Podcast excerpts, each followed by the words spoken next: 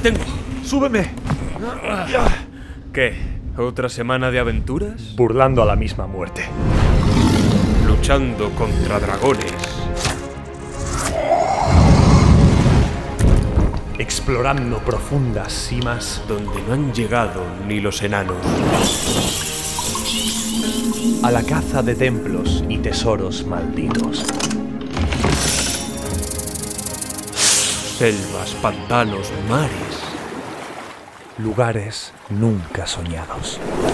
Donde reinan corsarios y piratas. A golpe de cañón y tajo de espada. Más allá de oasis o desiertos. En caravana de camellos. Por rutas ya olvidadas. Hasta ciudades de marfil y esmeralda. O a galope tendido. Atravesando montañas escarpadas. Resiste. ¡Aguanta! Hemos llegado. Aventureros, truanes, Pícaros, exploradores. regocijaos. Tomad asiento. Sed bienvenidos Al refugio. del Sherpa. Bueno, pues día jueves 19 de enero, fecha de escuchar este podcast. La fecha de grabar está siendo el día 18 de enero, un día antes como la gente trabajadora, ¿vale? Hoy tampoco va a estar Pablo con nosotros. eh, yo lo he dicho en algún directo así, pero va a volver ya muy prontito. Ya, me ha comentado que en un par de semanitas es posible que ya esté de vuelta. Esta semana siguiente no, pero la siguiente sí.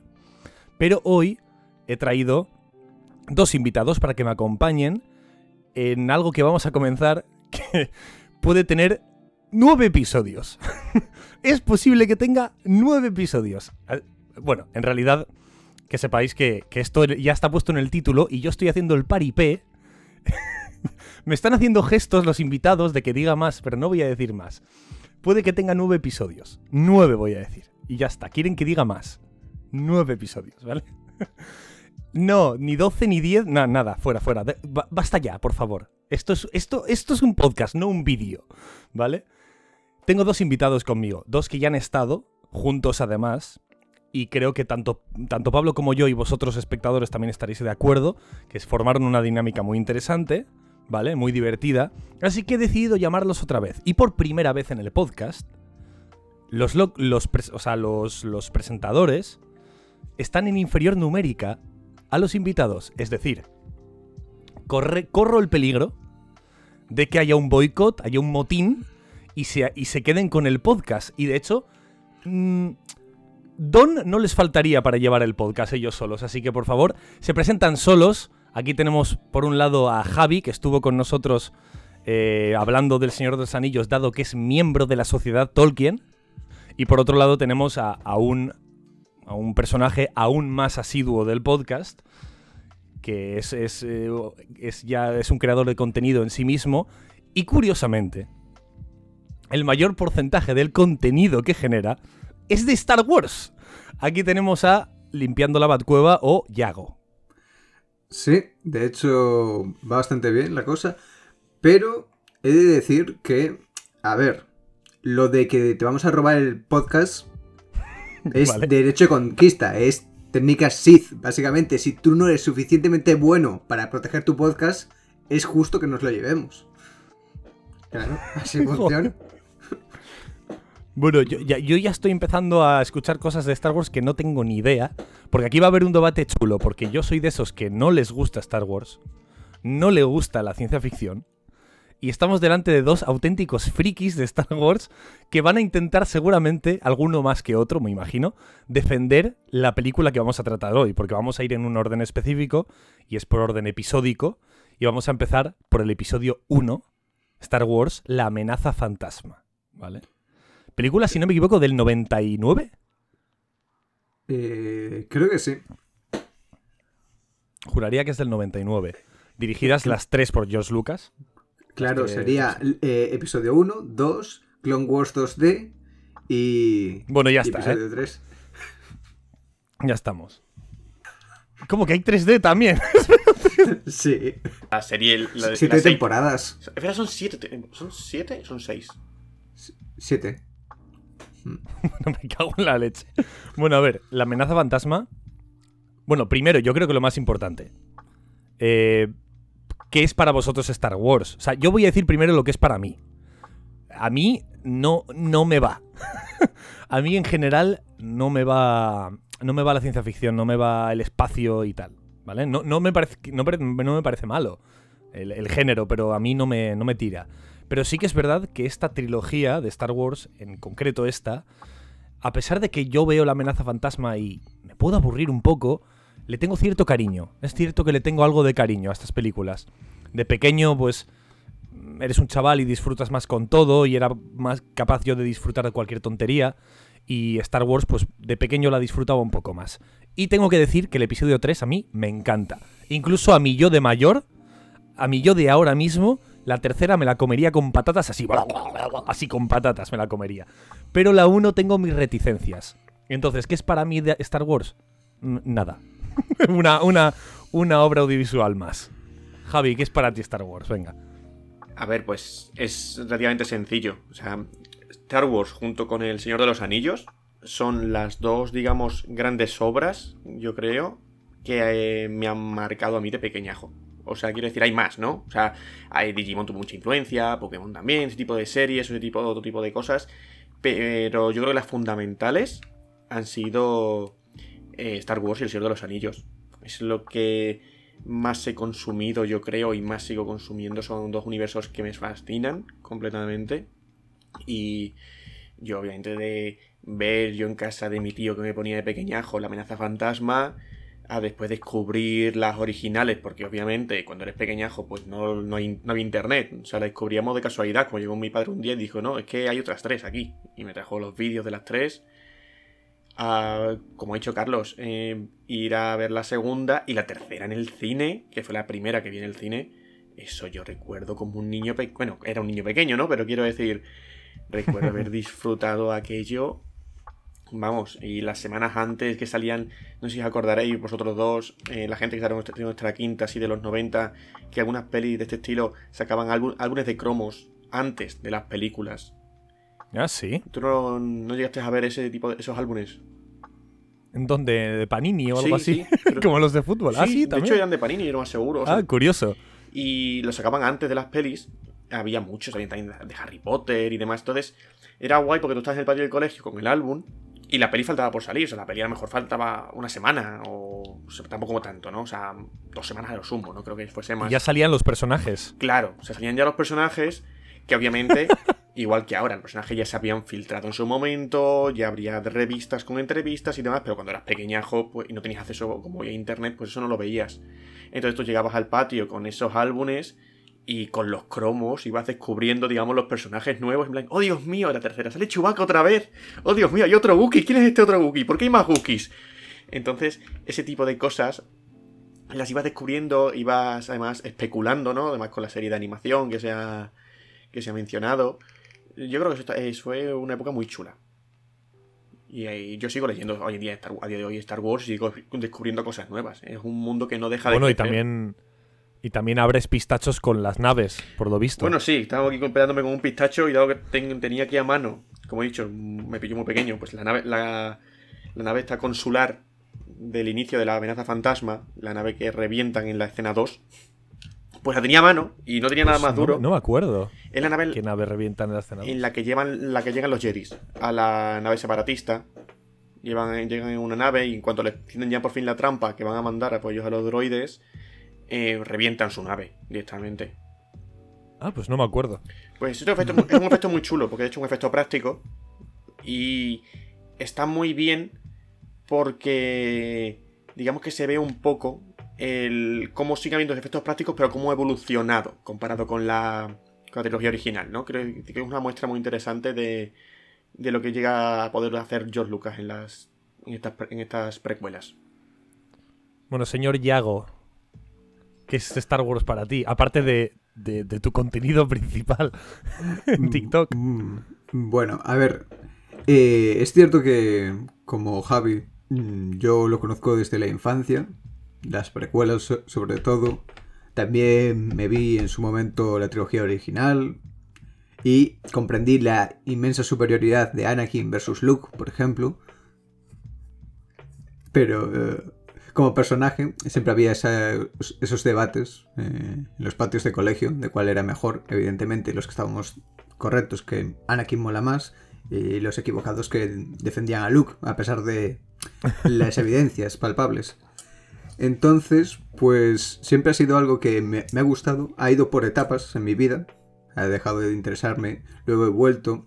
En el momento en que he podido acceder a novelas y cómics y demás, eh, descubres un mundo totalmente nuevo y diferente que antes es como, vale, está, está en las películas, pero de repente Star Wars es zombies, Star Wars es eh, luchas de poder entre los Sith, es conspiraciones políticas, es movidas de la fuerza súper raras. Entonces de repente eh, se revitaliza todo ese, todo ese amor infantil, ahora con un interés renovado, y se convierte en una pieza que te puede acompañar el, el resto de, de tu vida. Yo no tengo pensado, de aquí hasta que estire la pata, dejar de consumir contenido de Star Wars. Y probablemente yo palmaré antes de que llegue a ver el fin de Star Wars, viendo cómo va la cosa. Bueno, eso, todo eso es universo expandido, ¿no? La gran parte de.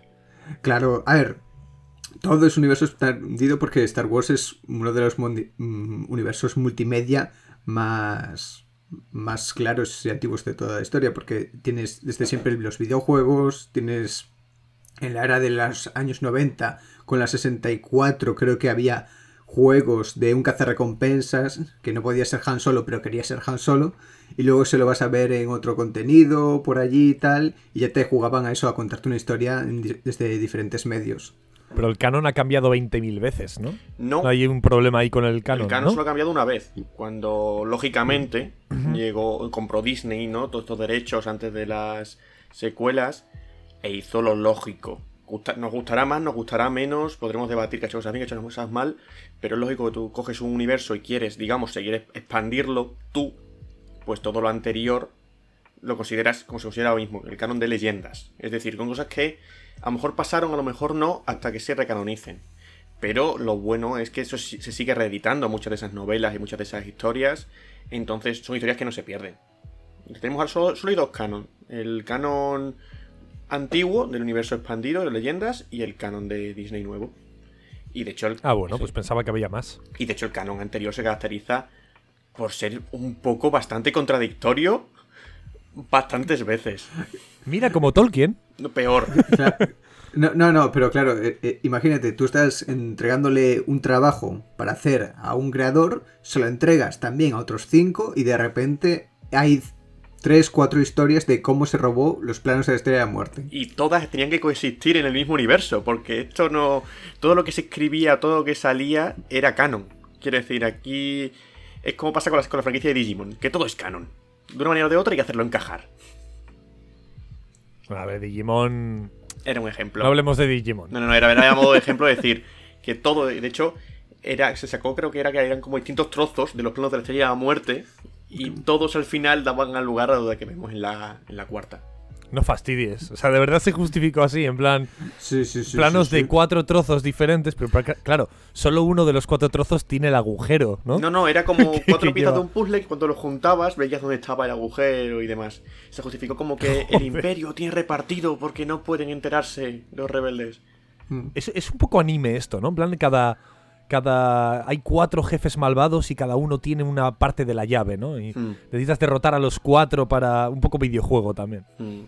Sí. Bueno, De, te iba a decir, sobre todo, eh, las mayores contradicciones llegaron con las precuelas. Porque claro, antes no se tocaba mucho el tiempo de las precuelas, pero existían ideas preconcebidas de lo que se hablaba en la trilogía original. Las guerras clon, eh, la eh, el alzamiento del imperio, la caída de la Orden Jedi. Entonces ellos pensaban que eran cosas separadas, inconexas, ¿sabes? Pues en algún momento eh, los Jedi caen, en algún momento el imperio se alza y en algún momento hubo unas guerras clon. En la que suponemos que los malos usaban clones. Que había clones implicados. Eh, es- No se sabía cómo, pero ahí había. Se llamaba Guerras Clon por algo. Yendo, yendo a la película. Mm. Lo primero, sé que es una tontería, pero tengo que comentarlo. El rótulo. el rótulo inicial de Star Wars, ¿vale? Mm. De por sí es un recurso tremendamente feo, ¿vale? O sea, es un recurso muy feo. Pero es verdad que, bueno, es una marca de estilo de Star Wars, de la franquicia, y ya es como que tiene que estar, o sea, no, no puede faltar, ¿no? Es el rótulo de Star Wars, tiene que estar. Pero fíjate, como punto a favor, voy a darle, ¿vale? A esta película, al rótulo de esta película, fíjate. Análisis del rótulo de la peli de la amenaza fantasma. Al menos este rótulo, hay, al- hay algunos que más, otros que más exagerado, ¿vale? Por ejemplo, el de la novena. El rótulo de la novena no tiene sentido, ¿vale? Ya hablaremos del rótulo de la... Ya hablaremos del rótulo ha de la novena. vuelto. Esa es la más exagerada, pero hay otras que también pecan un poco de ello Mm. sin ser tan exageradas, ¿no? Pero en esta me gusta que el, el contexto que te ponen realmente es innecesario. Realmente tú puedes ver la película sin, sin leerte el rótulo desde el principio y casi no pierdes ningún tipo de información. Porque todo el contexto ya lo vas pillando tú, cómo va a ir surgiendo las conversaciones, van sucediendo las escenas, y entonces me gusta que el rótulo sea innecesario, más que nada algo estético. Una marca de estilo, que es lo que tiene que ser. Hmm. A ver, el rótulo de Star Wars, como he dicho, una marca de estilo fundamental. Que de hecho hay muchas curiosidades interesantes alrededor del rótulo, pero supongo que lo reservaremos para la, la- cuando lleguemos a la cuarta, que es la, la original, en la que primero aparece. Pero es muy interesante que digas que el rótulo es a veces exagerado cuando iba a ser peor en un primer momento.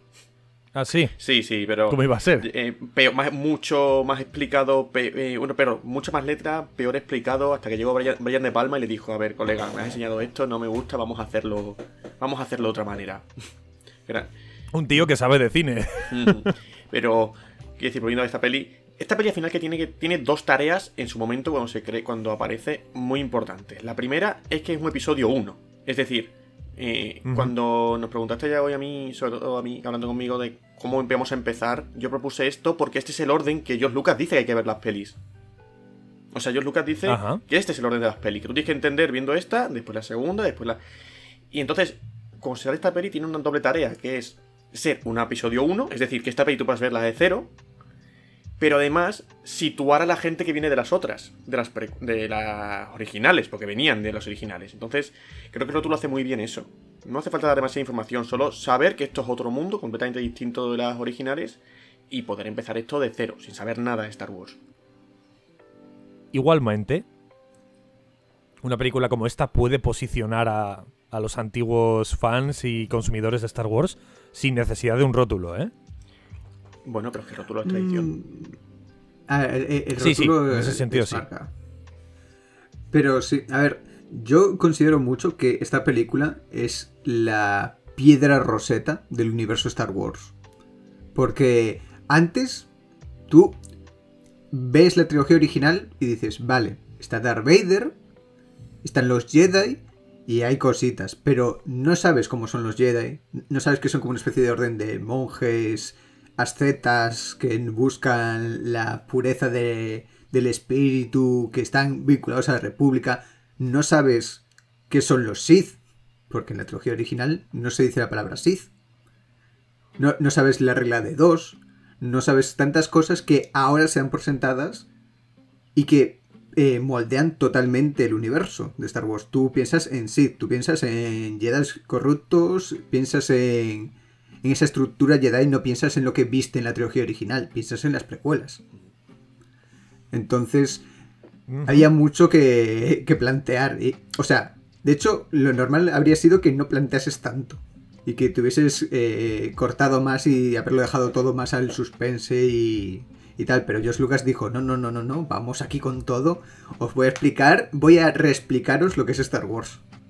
Sí, sí, o sea, eso, eso he sido capaz de verlo hasta yo. O sea, se nota que de repente eh, la amenaza fantasma ya no nos... O sea, las- la trilogía original es muy, es muy simplona. Eh, eh, para bien o para mal, ¿eh? No, no es algo, no es negativo. Eh, joder, simple también Gahul de Zack Snyder también es una película muy simple y es una película chula, ¿vale? Eh, pero dentro de esa simpleza lo que hacía Star Wars era, bueno, eh, reducía toda su cosmología, ¿no? Todo su, su universo a, a cuatro o cinco conceptos muy fáciles de entender. El villano, su maestro, el bueno, el maestro, eh, las dos facciones y a luchar y a ver quién gana, ¿no? A ver quién es más poderoso, más tal. Y bueno, George Lucas viene con la primera y esto se nota un montón porque además introduce cada 15 minutos un nuevo planeta. Es un nuevo planeta, una nueva raza, un nuevo robot, un es una barbaridad.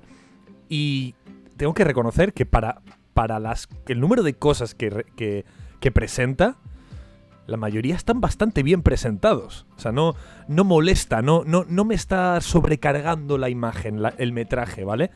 Es verdad que un poco hay algunas que sí.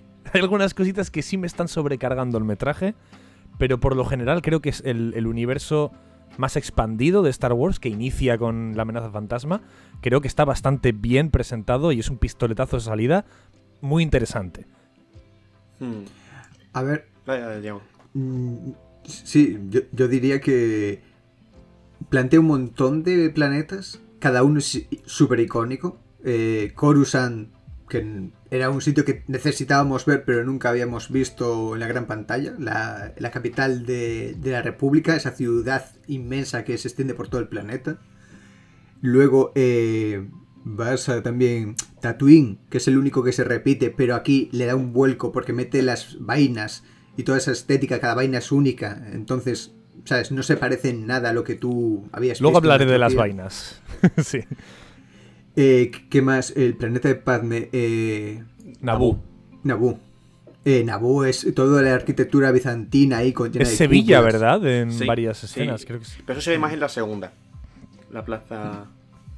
Ah, sí. La segunda están en Naboo, es que no me acuerdo. ¿no? Sí, sí, sí. Pero Bueno, yo, eso. sí, sí. Sí, no, no. te- eh, ya, ya. Yo quería comentar una cosita, es muy, es muy concreta, pero me, me gusta. La caracterización de Iwan McGregor me parece increíble, ¿vale? O sea, ¿Por qué? Porque ese tío, un año después, rodó la segunda peli, ¿vale? Mm. Y parecen personas completamente diferentes. O sea, solo con elementos que me parece, me parece algo eh, muy, muy, muy básico, pero que a veces parece que se ha perdido. Con elementos protésicos, rollo, vamos a ponerle una trencita aquí, vamos a cortarle el pelo y vamos a ponerle una, una, una coleta. Y con un poquito de maquillaje un poco así más suave, parece un tío que tiene 24 años, Mm. o 22, Hmm. o 21. Y de repente la segunda película, pues venga, que te crezca un poco el pelo, que tal no sé qué cual. O sea, está como muy bien caracterizado para que el tío parezca que de verdad han pasado 16 años por su vida. A ver, es que Iwan McGregor eh, en esta peli parece, es lo que dices. Yo cuando era más pequeñajo veía este y las siguientes, yo pensaba que habían cambiado de actor, igual que con Anakin. Que es más lógico que lo cambien, porque en el cambio tiene que darse mucho más. Pero la verdad es que es, eh, Iwan McGregor está no solo que esté físicamente re- irreconocible, sino que está increíble. O sea, una cosa que tiene esta peli es que tienes actores muy veteranos con actores muy novatos. Y se nota como algunos ve- los veteranos se comen la pantalla cada vez que salen.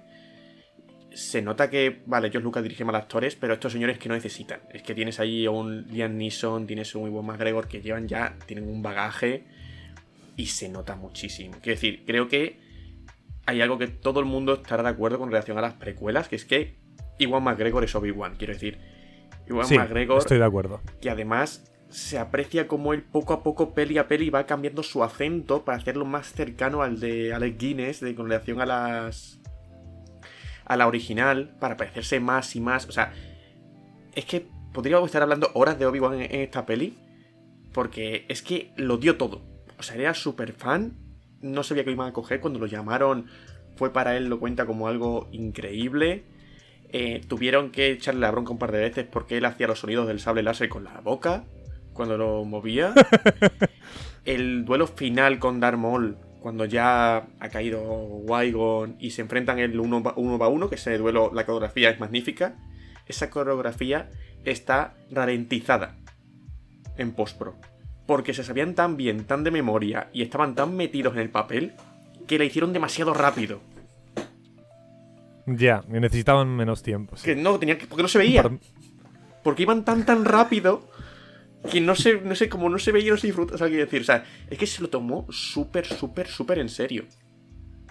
Estoy de acuerdo que Iwan McGregor es para mí es Obi-Wan. O sea, y mira que, y mira que, joder, a ver, te quiero decir que el actor de Obi-Wan de la primera película del episodio 4 es un grandísimo actor y es un grandísimo personaje. Y, joder, es memorable para, para toda la vida, ¿no? Mm. Pero eh, Iwan McGregor tiene algo, tiene un, tiene un, tiene un magnetismo especial que no, que es curioso, ¿vale? No, no, no lo tienen otros actores. Liam Neeson está espectacular y porque Liam Neeson en sí es espectacular y Natalie Portman también está muy, está muy, muy, muy bien también en su papel. Yo destacaría a uno que se suele olvidar, pero que también para ver, mí hace un papelón, que es nuestro querido Palpatine. Mm. Ah, sí, Sí. claro. El mismo, que el mismo que Eh. las originales. Es el mismo actor. Es un... Él tenía, tenía, ¿Ah, sí? tenía 40 años, pues se lo daron la, Ah, la sexta, eso que está muy maquillado, ese no es su aspecto físico. Sí, sí, sí. Entonces tenía la edad perfecta para rodar estas. Ah, qué bien. Eso es muy chulo, Claro. no lo sabía. Sí, sí, me enteré hace Claro, poco. pero... Y es un tío que me encanta eh, lo mucho que puede parecer un buen tío. O sea, si tú no lo sabes, este tío parece eh, es Sí. súper abuelito, Mm. súper eh, achuchable. Es como, jope, mía, que bien se porta con esta chica, tal. Lo está intentando ayudar, tal. En- pero en el momento en que tú sabes... Joder, Este resulta tío- tan evidente. Bueno, siempre lo Y, sabes. claro, Resulta siempre. tan evidente. vi- en teo- si vienes de la, o sea, vienes de la original, siempre lo sabes. mm, a ver, en te- eh, eh, claro, pero es que en los originales no se llama Palpatine. Sí se menciona Palpatine, sí se menciona Emperador Sí, pero se mencionará igual de una Ah, forma bueno, tan, sí, sí, tan eh, escueta sí. que igual la gente no se acuerda. Eso es más normal. Sí, no, no, pero sí se me, pero te aseguro que se menciona porque de hecho esta peli, ahora mm, ya cuando termines de hablar te lo comento algunas cosinas, juega con eso. Hmm. No, a ver, eh, se nota mucho eso, pero digámoslo así, no es tan evidente. No es algo tan que te vaya a caer encima. De hecho, hay un momento cuando ya está en proceso de ser nombrado gran canciller o, o ya lo he conseguido, que le viene a decir algo así como, bueno, mm, creo que no nos, aún, aún no están haciendo efectivos los poderes, tengo que empezar a movilizar, no sé si vamos a llegar a tiempo para mandar socorro a tu planeta. Y te hace un pane, una especie de cortinilla de abajo arriba.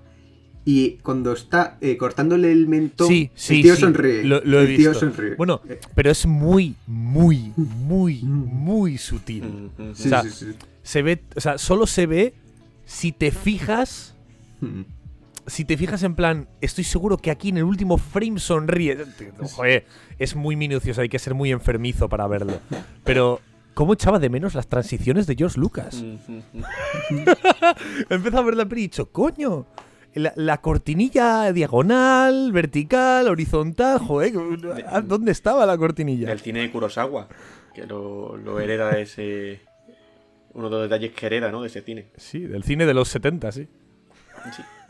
Y yo iba- así iba a comentar un detalle que sí te dan. O sea, lo sabes. Si vienes de las, si vienes de las originales, lo sabes. Aunque la peli juega igualmente con eso, es decir, nunca vas a, nunca lo vas a ver em, sin capucha cuando sea Sidious y nunca lo vas a ver, eh, sé, digamos como un villano cuando sea Palpatine. Pero, por ejemplo, un detalle que. Es que me, me he dado cuenta de, la última vez que he estado- de las últimas veces que he estado viendo. Que en una nada más empezar la peli, cuando aparece por primera vez, aparece. Cuando aparece primera vez como Palpatine, aparece en una transmisión, ¿vale? Envían desde el Senado a Nabucco, están ellos con el bloqueo diciéndoles, estoy intentando mover ayuda, eh, ¿sabes lo que decir? Está diciendo un poco su plan, que es que Naboo se quede con el bloqueo, se quede bloqueada y él que, la- se esfuerce un poco la guerra, ¿no? Que es lo que busca desde el principio. Y en ese punto, la transmisión tiene una serie de interferencias que ponen su voz tan grave que te recuerda al emperador. ¿Sabes lo que quiero decir, no? O sea, la voz grave que utiliza él como Darth Sidious se le pone en ese momento por las interferencias. Quiero decir, juega mucho con ese tipo de cosas. ¿Sabes? Son detallitos que, que a Lucas le encantan este tipo de detallitos que cuesta darte cuenta, pero cuando te, los- cuando te das cuenta o te los comentas dices, coño, mira, es que está ahí. Como ese te da sonrisita, que yo eso no, me- no me había, la verdad no me había fijado. Sí, yo me fijé justo y dije, esto seguro que lo comenta Yago. Te lo juro que lo pensé. Dije, esto lo va a comentar Yago, que le encanta Palpatine, 100%. Es que es un genio. Y tengo una pregunta. Tengo una pregunta. Soy el único que ha visto. Igual es cosa mía, ¿eh? Soy el único que ha visto a Liam Neeson. Bueno, a sus personajes, ¿eh? No, no. Eh, Quichi Juan y, y el otro, ¿vale? Y, y Juan Palomo. ¿Vale? Mm. Soy el único que ha visto a esos dos personajes teletransportándose en la primera escena? Eh, La supervelocidad. Es la velocidad de la fuerza que aparece en ese ¿Qué punto. es eso, por favor? Un poder de la fuerza que aparece en ese punto y no vuelve a pasar nunca. Claro, Sí, entonces tengo. Te voy a decir una cosa. Tengo que pedirle perdón a la novena peli. Tengo que pedirle perdón. Porque yo, di- yo le dije a la novena peli. Es muy duro esto, ¿eh? Yo le dije a la novena peli, no. Nunca me habías dicho que la fuerza era capaz de curar a alguien. Pero tampoco me habías dicho que la fuerza era capaz de hacer teletransportar a un Jedi. Es que tengo que pedirle perdón a la, a la novena peli. Ahora la novena peli tiene más sentido de lo que creía. Claro, a ver. Eh, además es un elemento súper cantoso. Porque, claro, no- te teletras- Pero es que no te teletransportas. Vas corriendo como. y no le puedes seguir con la mirada. Pero claro, hay una escena final que se basa en que él no corre lo suficientemente rápido para llegar a ayudar a su maestro. Claro. Entonces, En la escena de las puertas de. la, de la plasma. escena de las puertas, que no llega corriendo a, a cruzar las puertas y no puede ayudar a. Pero qué a sentido tiene la inclusión de ese tipo de, de ese poder. Eh, pff, eh, yo lo veo, yo es que siempre lo he visto como un fallo de edición casi. Quiero decir, no sé cómo sacarlos de ahí y dice, pues venga, rápidamente. Es como el brazo que se borra en la octava, ¿no? A uno de los soldados, a uno de los guerreros de. La cosa es que ese brazo está más disimulado que esto. Claro. Buah, pero, pero yo veo ahí una decisión, una decisión no, una decisión un poco más, más voluntaria, porque fácilmente puedes hacer la idea de vamos y correr hacia atrás mientras paramos las balas, como han hecho muchos Jedi, muchas escenas de Jedi mil veces, ¿no? Pero no sé. Tiene que Eh, haber una decisión de causa, ¿no? De decir, oye, vamos a utilizar este recurso más veces y luego se olvidarían o, o- o se No. arrepentirían. Yo creo que querían plantear una evolución al supersalto de la fuerza Mm. que utiliza Luke en el episodio 5, cuando sale ahí de ese de ese chisme donde habían solidificado a Han Solo y él sale ¡shum! saltando con la fuerza y dicen, bueno, si puedes impulsarte con la fuerza, igual puedes correr con la Mm. fuerza. Y tendrían esa idea, pero luego viendo que quedaba horriblemente mal, porque la, la velocidad de fuerza queda muy mal en pantalla, pues intentaron eliminarlo todo lo posible, pero en esta escena pues se les quedó y ya. A ver, quiero decir, yo lo que he comentado de que yo siempre considero un error de edición es porque la explicación oficial que hay, existe, es que en teoría ese poder cansa mucho. Entonces al final, en la batalla final, Obi-Wan está demasiado cansado después de toda la pelea para llegar a usarlo. Pero es que una explicación que no me gusta, porque no está ahí. Quiere decir, es una explicación que tú puedes inferir de otros textos, otras cosas, pero es que no está ahí. No está en la peli. Bien, me gusta, me gusta ese comentario. No es la verdad. Porque no- pero me gusta el comentario porque no he tenido que decirlo yo. Claro, claro. es algo que me ahorro. Hombre, porque el material adicional puede añadir cosas. Por ejemplo, el concepto de la regla de dos, que es un concepto fundamental en el mundo de Star Wars, es el concepto sin el cual no existirían las precuelas, ni la, ni la trilogía original, ni nada que conocemos, casi nada. Aparece en la novela de la amenaza fantasma, no aparece en la amenaza fantasma como tal. El concepto que lo explica en la regla de dos y el concepto de Darth Bane. Pero no te resta a la peli, te aporta con la novela. Pero la peli tú puedes verla sin saber 100% de A- regla. aparecer aparece al final, rollo... eh, Sí, pero no te, no te explican explica. Eh, la regla de dos, con mayúsculas y qué consiste la regla de dos. Bueno, pero es, pero es, es como lo ves como algo, como una especie de ritual, ¿no? Algo ritualístico. ¿no? claro, por eso digo De- que Está bien. la novela te lo aporta, te da más información y es información súper interesante que después dio lugar pues a, a la explicación de por qué no hay un imperio sí. Porque la regla de dos es la única que puede poner sobre los Jedi. Pero la peli no, no te lo da, pero tampoco te, no te quita nada. Quiero decir, no te quita nada de la peli no saberlo. Te basta con eso al final. Yo lo que le he dicho a Yago también, eh, creo que se lo dije ayer, que estuvimos hablando un ratito, que a mí que soy una persona que le cuesta generalmente eh, reconocer el CGI, ¿no? Eh, soy una persona que me lo tra- se lo traga todo visualmente, ¿no? Es como que veo algo y me parece que, que parece, me parece real. Pero a mí Jar Jar Binks mm, le he visto las texturas ahí del CGI, ¿eh? Se las he visto. me jacto de haber visto el CGI de Jar Jar Binks. O sea, Me, sorprende que te- tus ojos detecten eso y no detecten todo lo demás. O sea, claro, claro. lo- A ver, es para que la gente, para que los, los oyentes os riáis. Detecto el CGI de Jar Jar Binks, pero no lo detecto lo demás, ¿vale? Tú me dices que, que el, el decorado de- del suelo de Naboo mientras están en una nave es una maqueta muy bien hecha y yo me lo creo.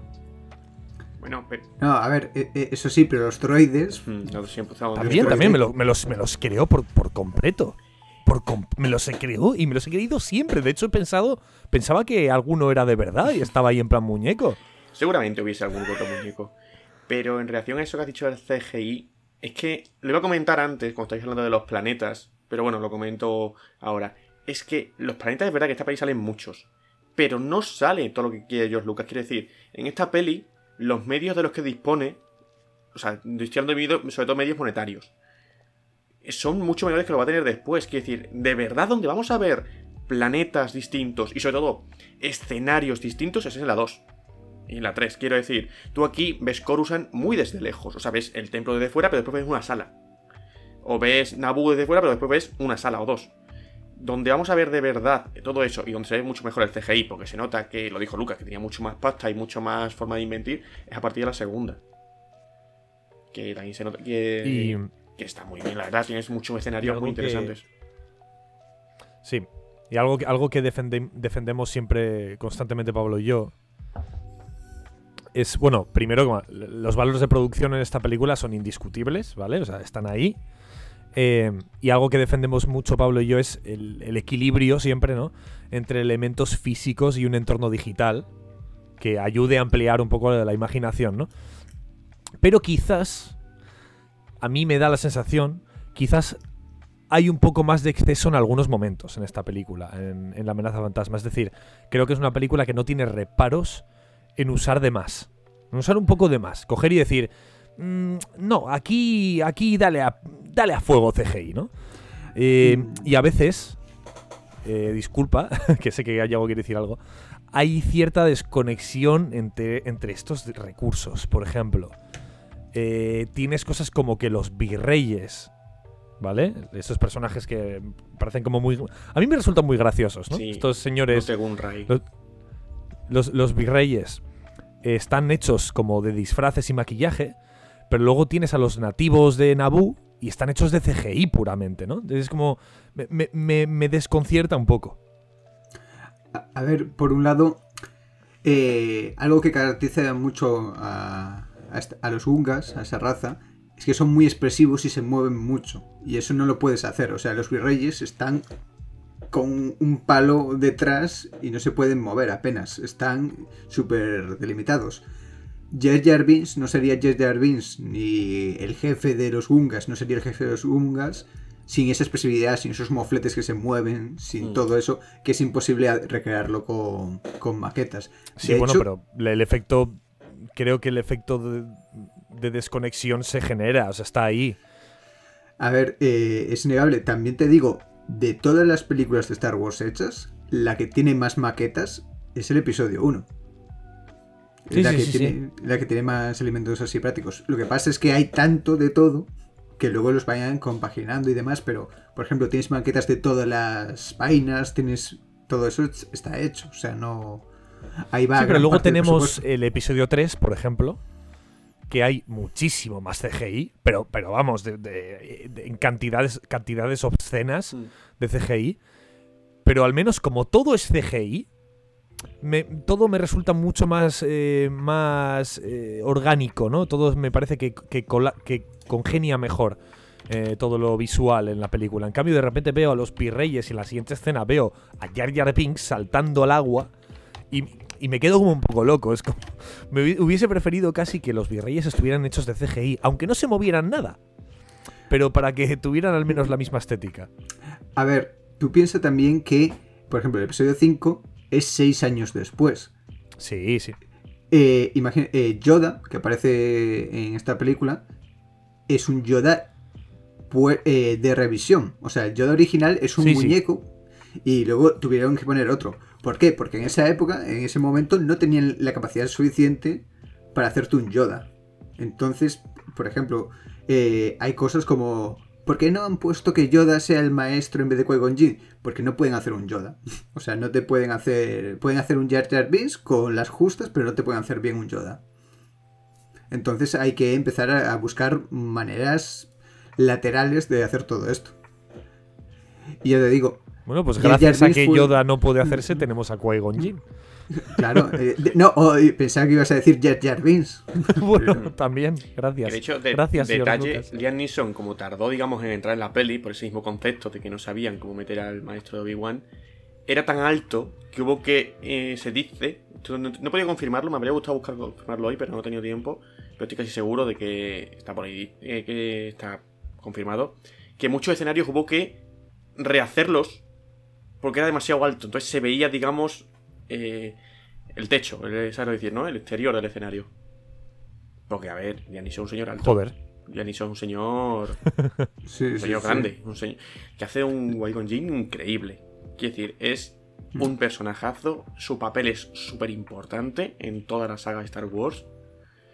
Y me parece que, Bob, yo tengo cosas poco interesantes, poco, poco bonitas que decir de Qui-Gon Jinn, ¿eh? bueno, O sea, dentro, dentro de que. cu- cuidado, ¿eh? Dentro de que me parece un papel muy bien actuado mm, y me parece que tiene mucha presencia la- el personaje, ¿eh? Un personaje que, coño, com- por concepto y por estética a mí me alucina. Pero por- de forma dramática tengo cosas que decir de Pues cuando venga. tengas No, apuntado. no, no, eh, vamos a ir, vamos a ir. Lo tengo todo apuntado aquí, estoy yendo en orden. No te preocupes, pues, Vale. ¿vale? Cuando tengas apuntado, Vale. comentamos. Lo primero que voy a decir aquí. Más o menos a los inicios de la. Bueno, sí, es más o menos los inicios de la película. Igual a partir del 25-26% de la peli. Aquí me empieza a aburrir bastante la película. ¿Vale? Y sobre todo creo que hay problemas de ritmo muy heavies, muy grandes. Eh, empezamos como a ver peripecias que salen de la nada y acaban en la nada es como ralentizar el relato sin ningún porqué. Porque una peripecia siempre está para ralentizar el relato. Es decir, eh, Indiana Jones si se encuentra con la bola del templo, está puesta ahí porque es algo estético, porque mola, y está hecho para que la resolución de este, de este problema al espectador no sea satisfactorio, ¿no? Y lleguemos con, con- con más eh, tipos de problemas a la espalda para el personaje y todo ese bagaje por detrás. Aquí pasa un poco lo mismo. De repente empiezan a. Empezamos a ver eh, con transiciones diferentes peripecias. Como, oye, pues ahora eh, Qui-Gon y tal van en una nave submarina y se encuentran con un pez. Vale. Los persigue durante 10 segundos y otro pez más grande se lo come. Cambio de escena. Vale. Ha sido una peripecia muy corta que no ha llegado a nada. Vuelven a la nave. Eh, pues ahora les persigue un pez aún más grande. 10 segundos después se lo come otro pez más grande. Cambiamos a la... se- Me lo he inventado un poco, ¿eh? Pero como que ocurren cosas muy, muy cortitas y muy específicas que me parece a mí que me están ralentizando la trama porque todos sabemos que vamos a llegar al mismo sitio. Y lo que me pones en medio es cero satisfactorio a nivel de peripecia. A mí me fastidia mucho el ritmo eso. Muchísimo. A ver, eh, te voy a hacer una pregunta. Habéis quedado un poco Sobre mudos. todo a Yago. ¿habí- ¿Llegaba a haber dos peces? Os- es que yo solo, solo recuerdo el momento que se quedan sin energía, que cuando la reparan aparece el bicho delante. Hay tres. Al principio sí. les persigue uno muy grande y se lo come otro más grande. Hmm. Y luego acaban encerrados porque se quedan sin energía y aparece ese otro pez. A ver, a, a mí en lo personal, como me gustan mucho las escenas submarinas, y el concepto, se me hace gracioso el concepto de ten cuidado que te va a seguir un pez, luego hay un pez mucho más grande y tú dices, Dios santo, pero ¿qué, qué escala es esta? Socorro. Y de repente aparece uno absurdamente aún más grande que el otro, que se lo come como un bocado y tú, vale, tengo miedo, ¿qué hay? No quiero seguir en este mundo, por favor, sáquenme de aquí. Sí, ah, Entonces, sí, pero me recuerdan un poco a típica escena de, de James Cameron en Avatar, ¿no? Que es como. Hay. Nos. Están por y para enseñarnos lo chulo que es esto. Y.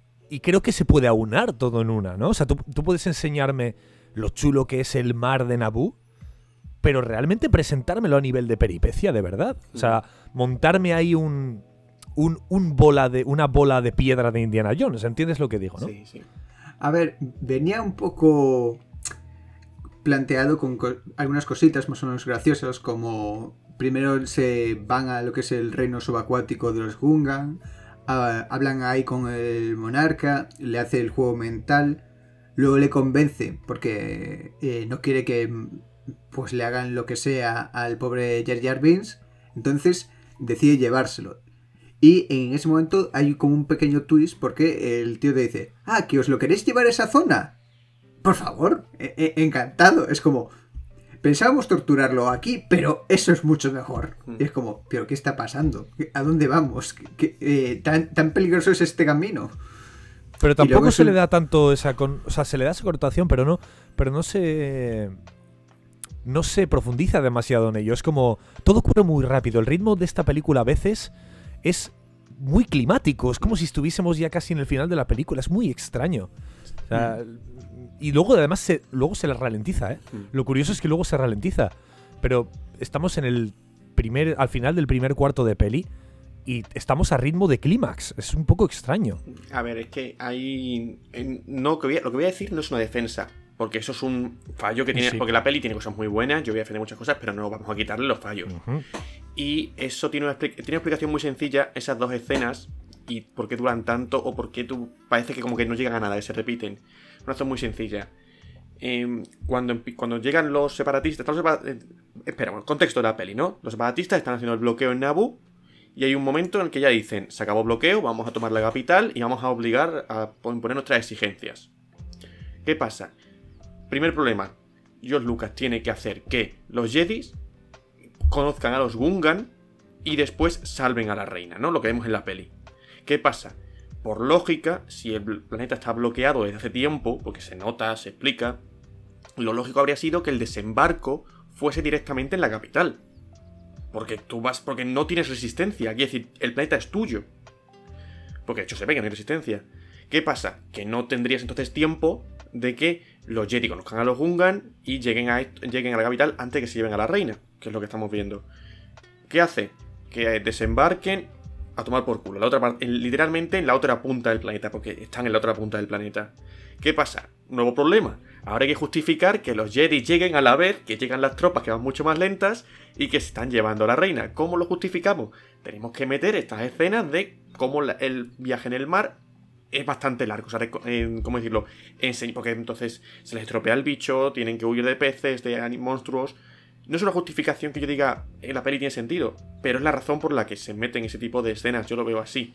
Porque lo de la, lo de la otra punta del planeta, eso sí, eso se, está dicho. O sea, eso lo dijo.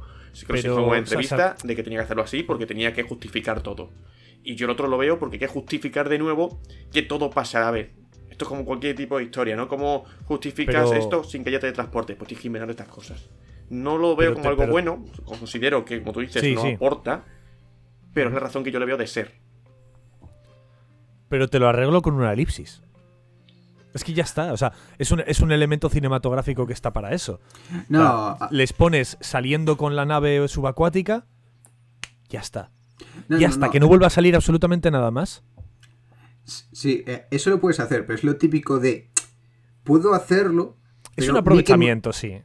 Claro, tú dices, puedes hacerlo. Pero y lo que mola el bicho de CGI que me he Claro, currado. Está por eso. A ver, es Lucas, le encanta Eh, meter li- bichos liter- de este CGI.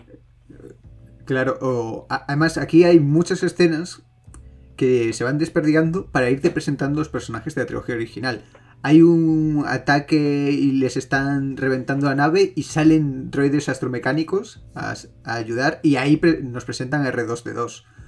O vas a tener un montón de escenitas ahí con Luke en la chatarrería o en su cuarto para ver a Citripio ahí, a C3PO.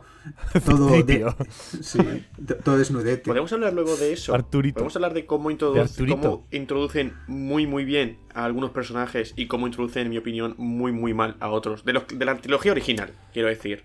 Cuando casi ¿A, qui- a quién te parece que han introducido mal? Me, me- me tengo curiosidad. eh, R2D2 me parece que porque me parece Vale. que aparece porque sobre Estoy de acuerdo. que sobrevive porque sí. Es como eh, No, porque es el mejor droide de la historia. Pero es Sí. Potra, pero, pero te da la sensación de que es Potra. Quiero decir, yo, si tú pones un R2D2 Sí, sí, que por supuesto. en vez de quedarse quieto, se fuese a lo mejor moviendo para esquivar los láser, como si fuese un poco más listo que el resto, o cosas así, me parece muy interesante. Pero es que literalmente lo que pasa es que tiene suerte. Es que no le dan. A ver, es un, un requisito muy importante para ser protagonista. Tener suerte y que no te den los disparos. Y sobre todo O sea, en Star Wars. Claro. eh, eh, Sí, sí, sí. Después, aunque- Bueno, a ver, ¿qué más tengo por aquí? Por ejemplo, otra vez Tatooine. Qué poco agradable sorpresa. Es, es un comentario que tengo apuntado. Vamos, ya, ya estamos en Bueno, Tatooine, pero ¿no? ya, ya pasamos a. Sí, sí, ya pasamos a hemos Tatooine, hemos- luego volvemos a Naboo. Hemos huido de Naboo. Claro. Luego volvemos.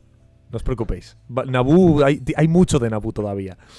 Eh, a ver, en realidad el comentario no tiene tanto sentido porque que es la segunda o la tercera vez que aparece Tatooine en toda la historia de Star Wars, ¿no? Tampoco ha aparecido Sí. tantas veces.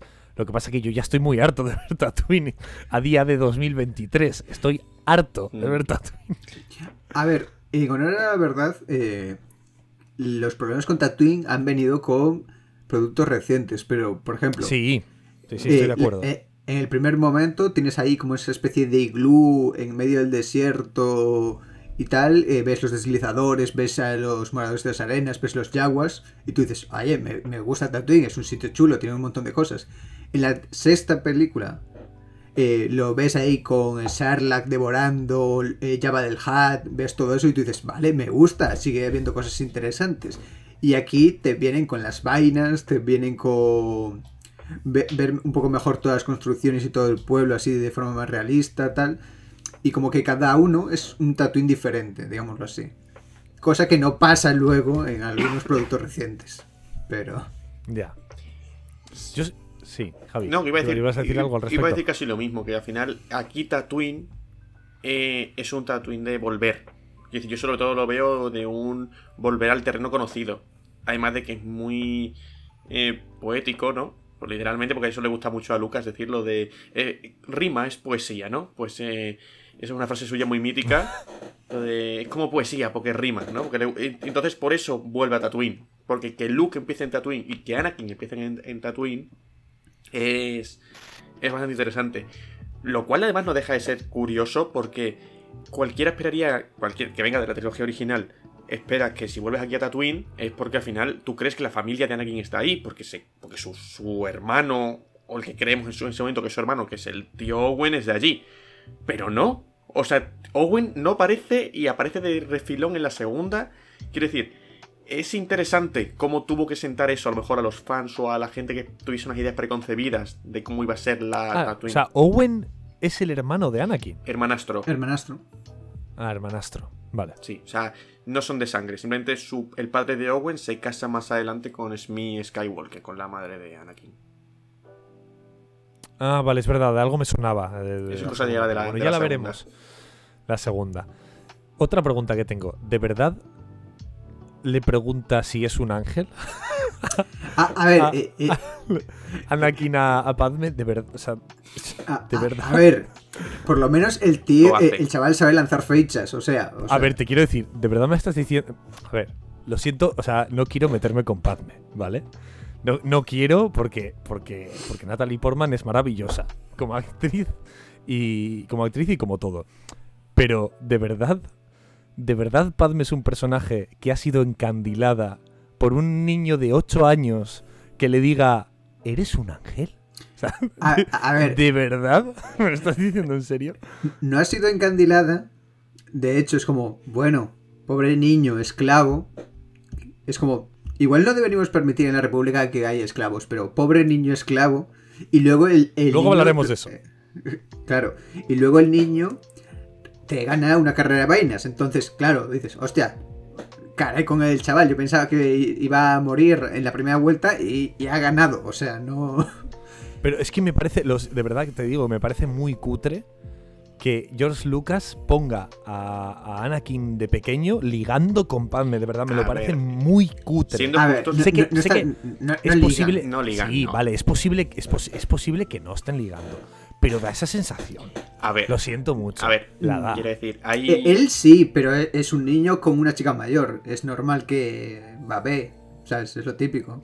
¿Tú crees? A ver, eh, tenemos que tener en cuenta una cosa. Hay una entrevista muy muy famosa, Harrison Ford, en la que cuenta Ajá. cómo él enganchó a George Lucas en la trilogía original y se debía sentar en una silla y te voy a obligar a, a decir estas líneas, porque puedes escribir esta mierda, pero no puedes decirla.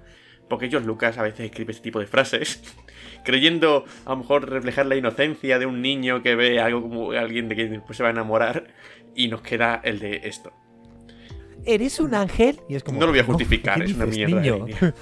No, no sabe. No, no sabe escribir estas cosas. Esto me ha llevado también a que nos- antes, cuando hablamos de grandes actuaciones, nos hemos saltado una, que es la de Smee Skywalker, Sí, sí. La madre. Sí. la madre de Anakin. Sí, sí. Te digo una cosa, eh, la- es verdad que eh, es, o sea, es un personaje que, la encontramos en un contexto completamente plano, es decir, está todo el rato haciendo el, el papel que tiene que hacer, es muy concreto, es muy, muy, plano, pero es verdad que, la actriz tiene una cara, tiene un rostro, tiene un semblante que te da al mismo tiempo esa sensación como de desesperanza, ¿no? De, de desasosiego y al mismo tiempo como de, de ese amor por su hijo. ¿No es verdad que tiene como una cara muy especial, muy bien escogida? Mm. No, no- ya no sé tanto si está actuando muy bien o es que el casting eh, en- de rostro es perfecto. Porque sí que me da esa sensación. Yo creo que actúa muy bien. No, y, y- y- y- y en todos los, o sea, todos los momentos, porque Smee sabe más.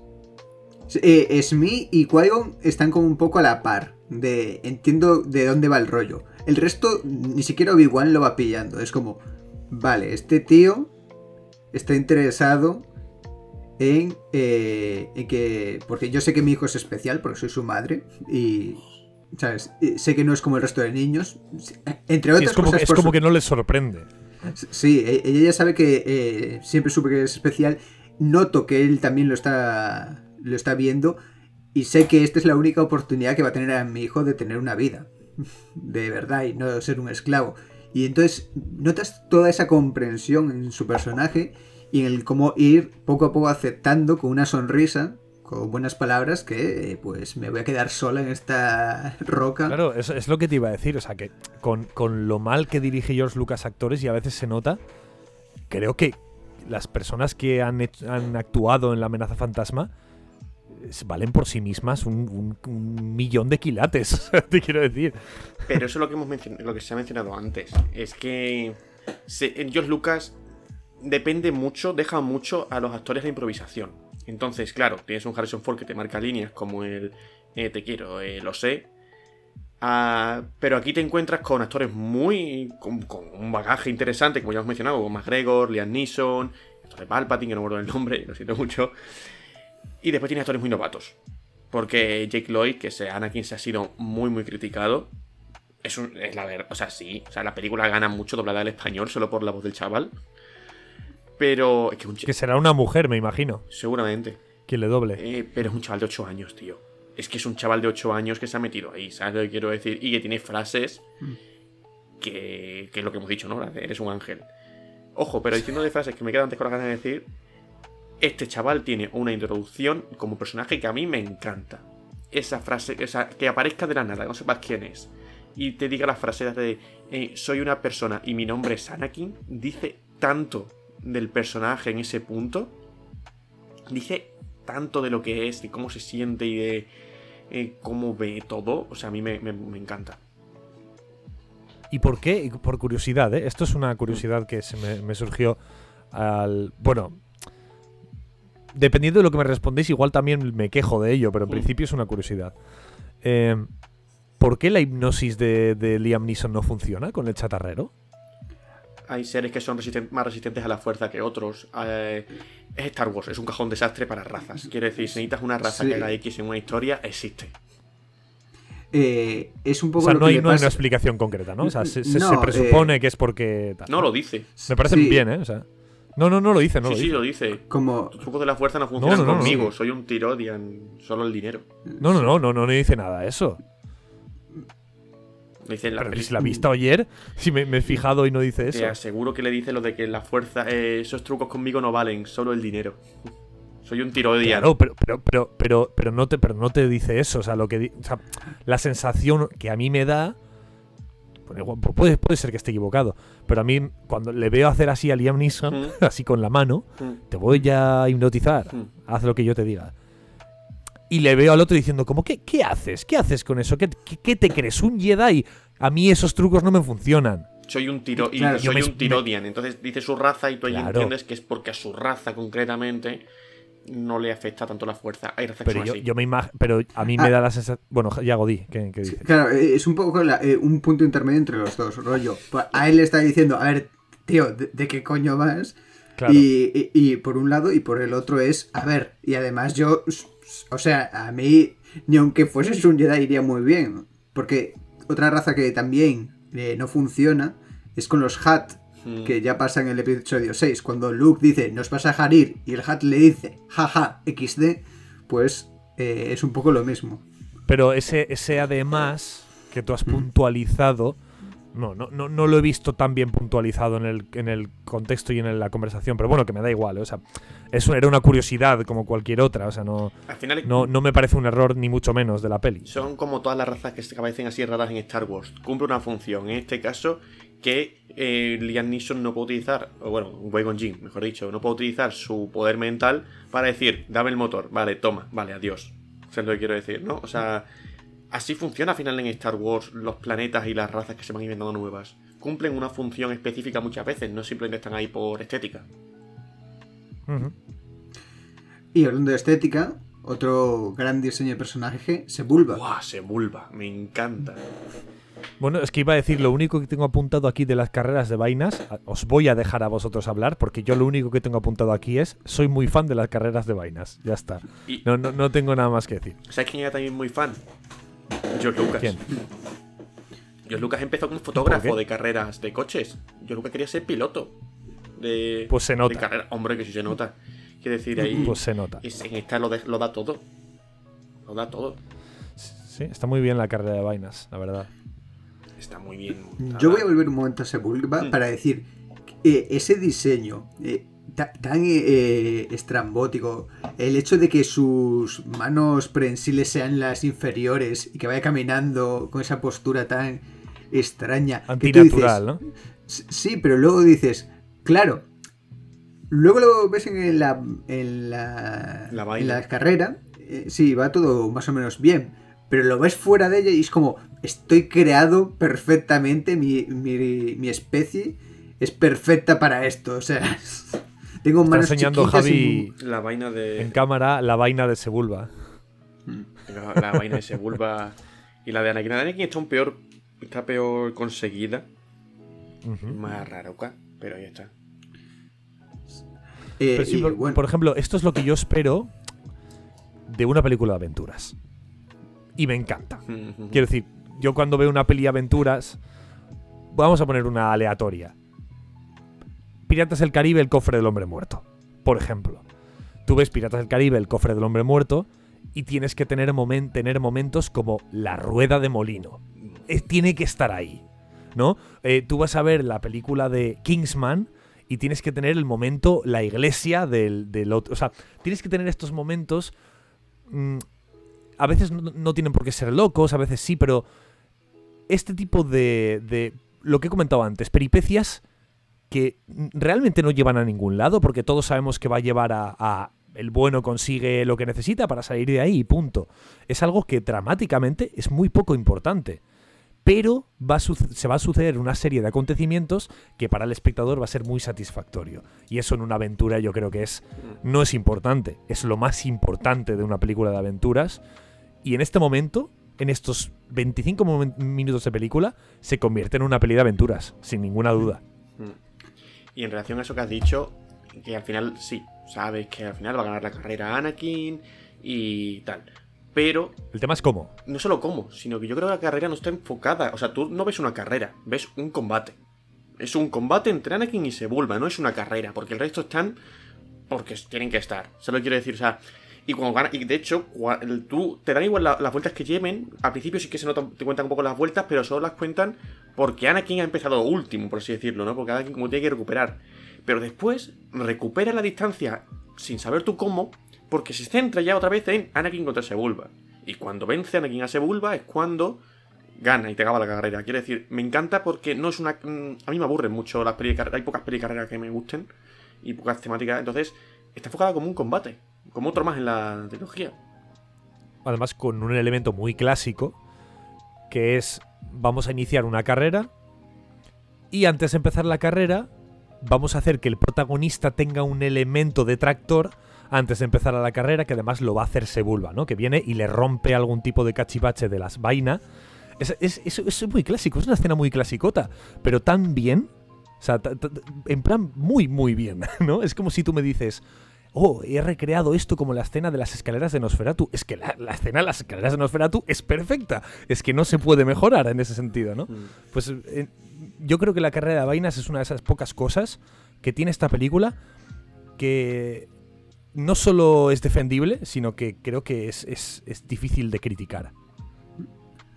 También me gustan mucho las negociaciones previas entre Qui-Gon Jinn y, y- ¿Cómo era? Ay, ahora no me sale el nombre del esclavista. Y Pato. Vato, eso. Eh, porque hay mucho humor sutil, por ejemplo, cuando acepta eh, apostar la vaina de que ha construido Anakin con el paso de los años, con sus habilidades de chatarrero, pues le dice, oye, he estado apostando y he conseguido una vaina de carreras. ¿Te parece si lo apostamos? Y el otro, en vez de decirte, ah, pues sí, tal, dice, espero que no hayas matado a nadie que conozca, ¿sabes? Pero vale, vamos para adelante. O sea, es como, en ningún momento, no, sé dónde la has sacado, no lo sé. Espero que... Eh, Entiendo que tendrás algún cuerpo ahí, se descubrirá mañana ahí entre las arenas, pero vale, vamos a apostar, de acuerdo. Tiene muy humor Star, eh, Star Wars, ahí de, de chistes que tampoco son tan evidentes, pero que hace que a mí por lo menos me gustan mucho. Y también vemos eh, cómo la filosofía de Qui-Gon Jinn va a diferir muchísimo de lo que es la, la filosofía de los Jedi en Coruscant. Porque le vamos Estamos a... llegando poco a poco, ¿eh? Eh, eh, algo que hacen los Jedi, y lo notas mucho cuando por el recibimiento y tal, es que cogen a los niños y se van. Eso es lo que hacen. Mm. Cuanto más jóvenes, mejor. Como hicieron ¿Qué con pasa? Claro. Eh, lo Una que de pasa rol. Lo que pasa aquí es que lo primero que el tío hace es me quiero llevar a los dos, a la madre y al chico. Un Jedi no te va por la madre.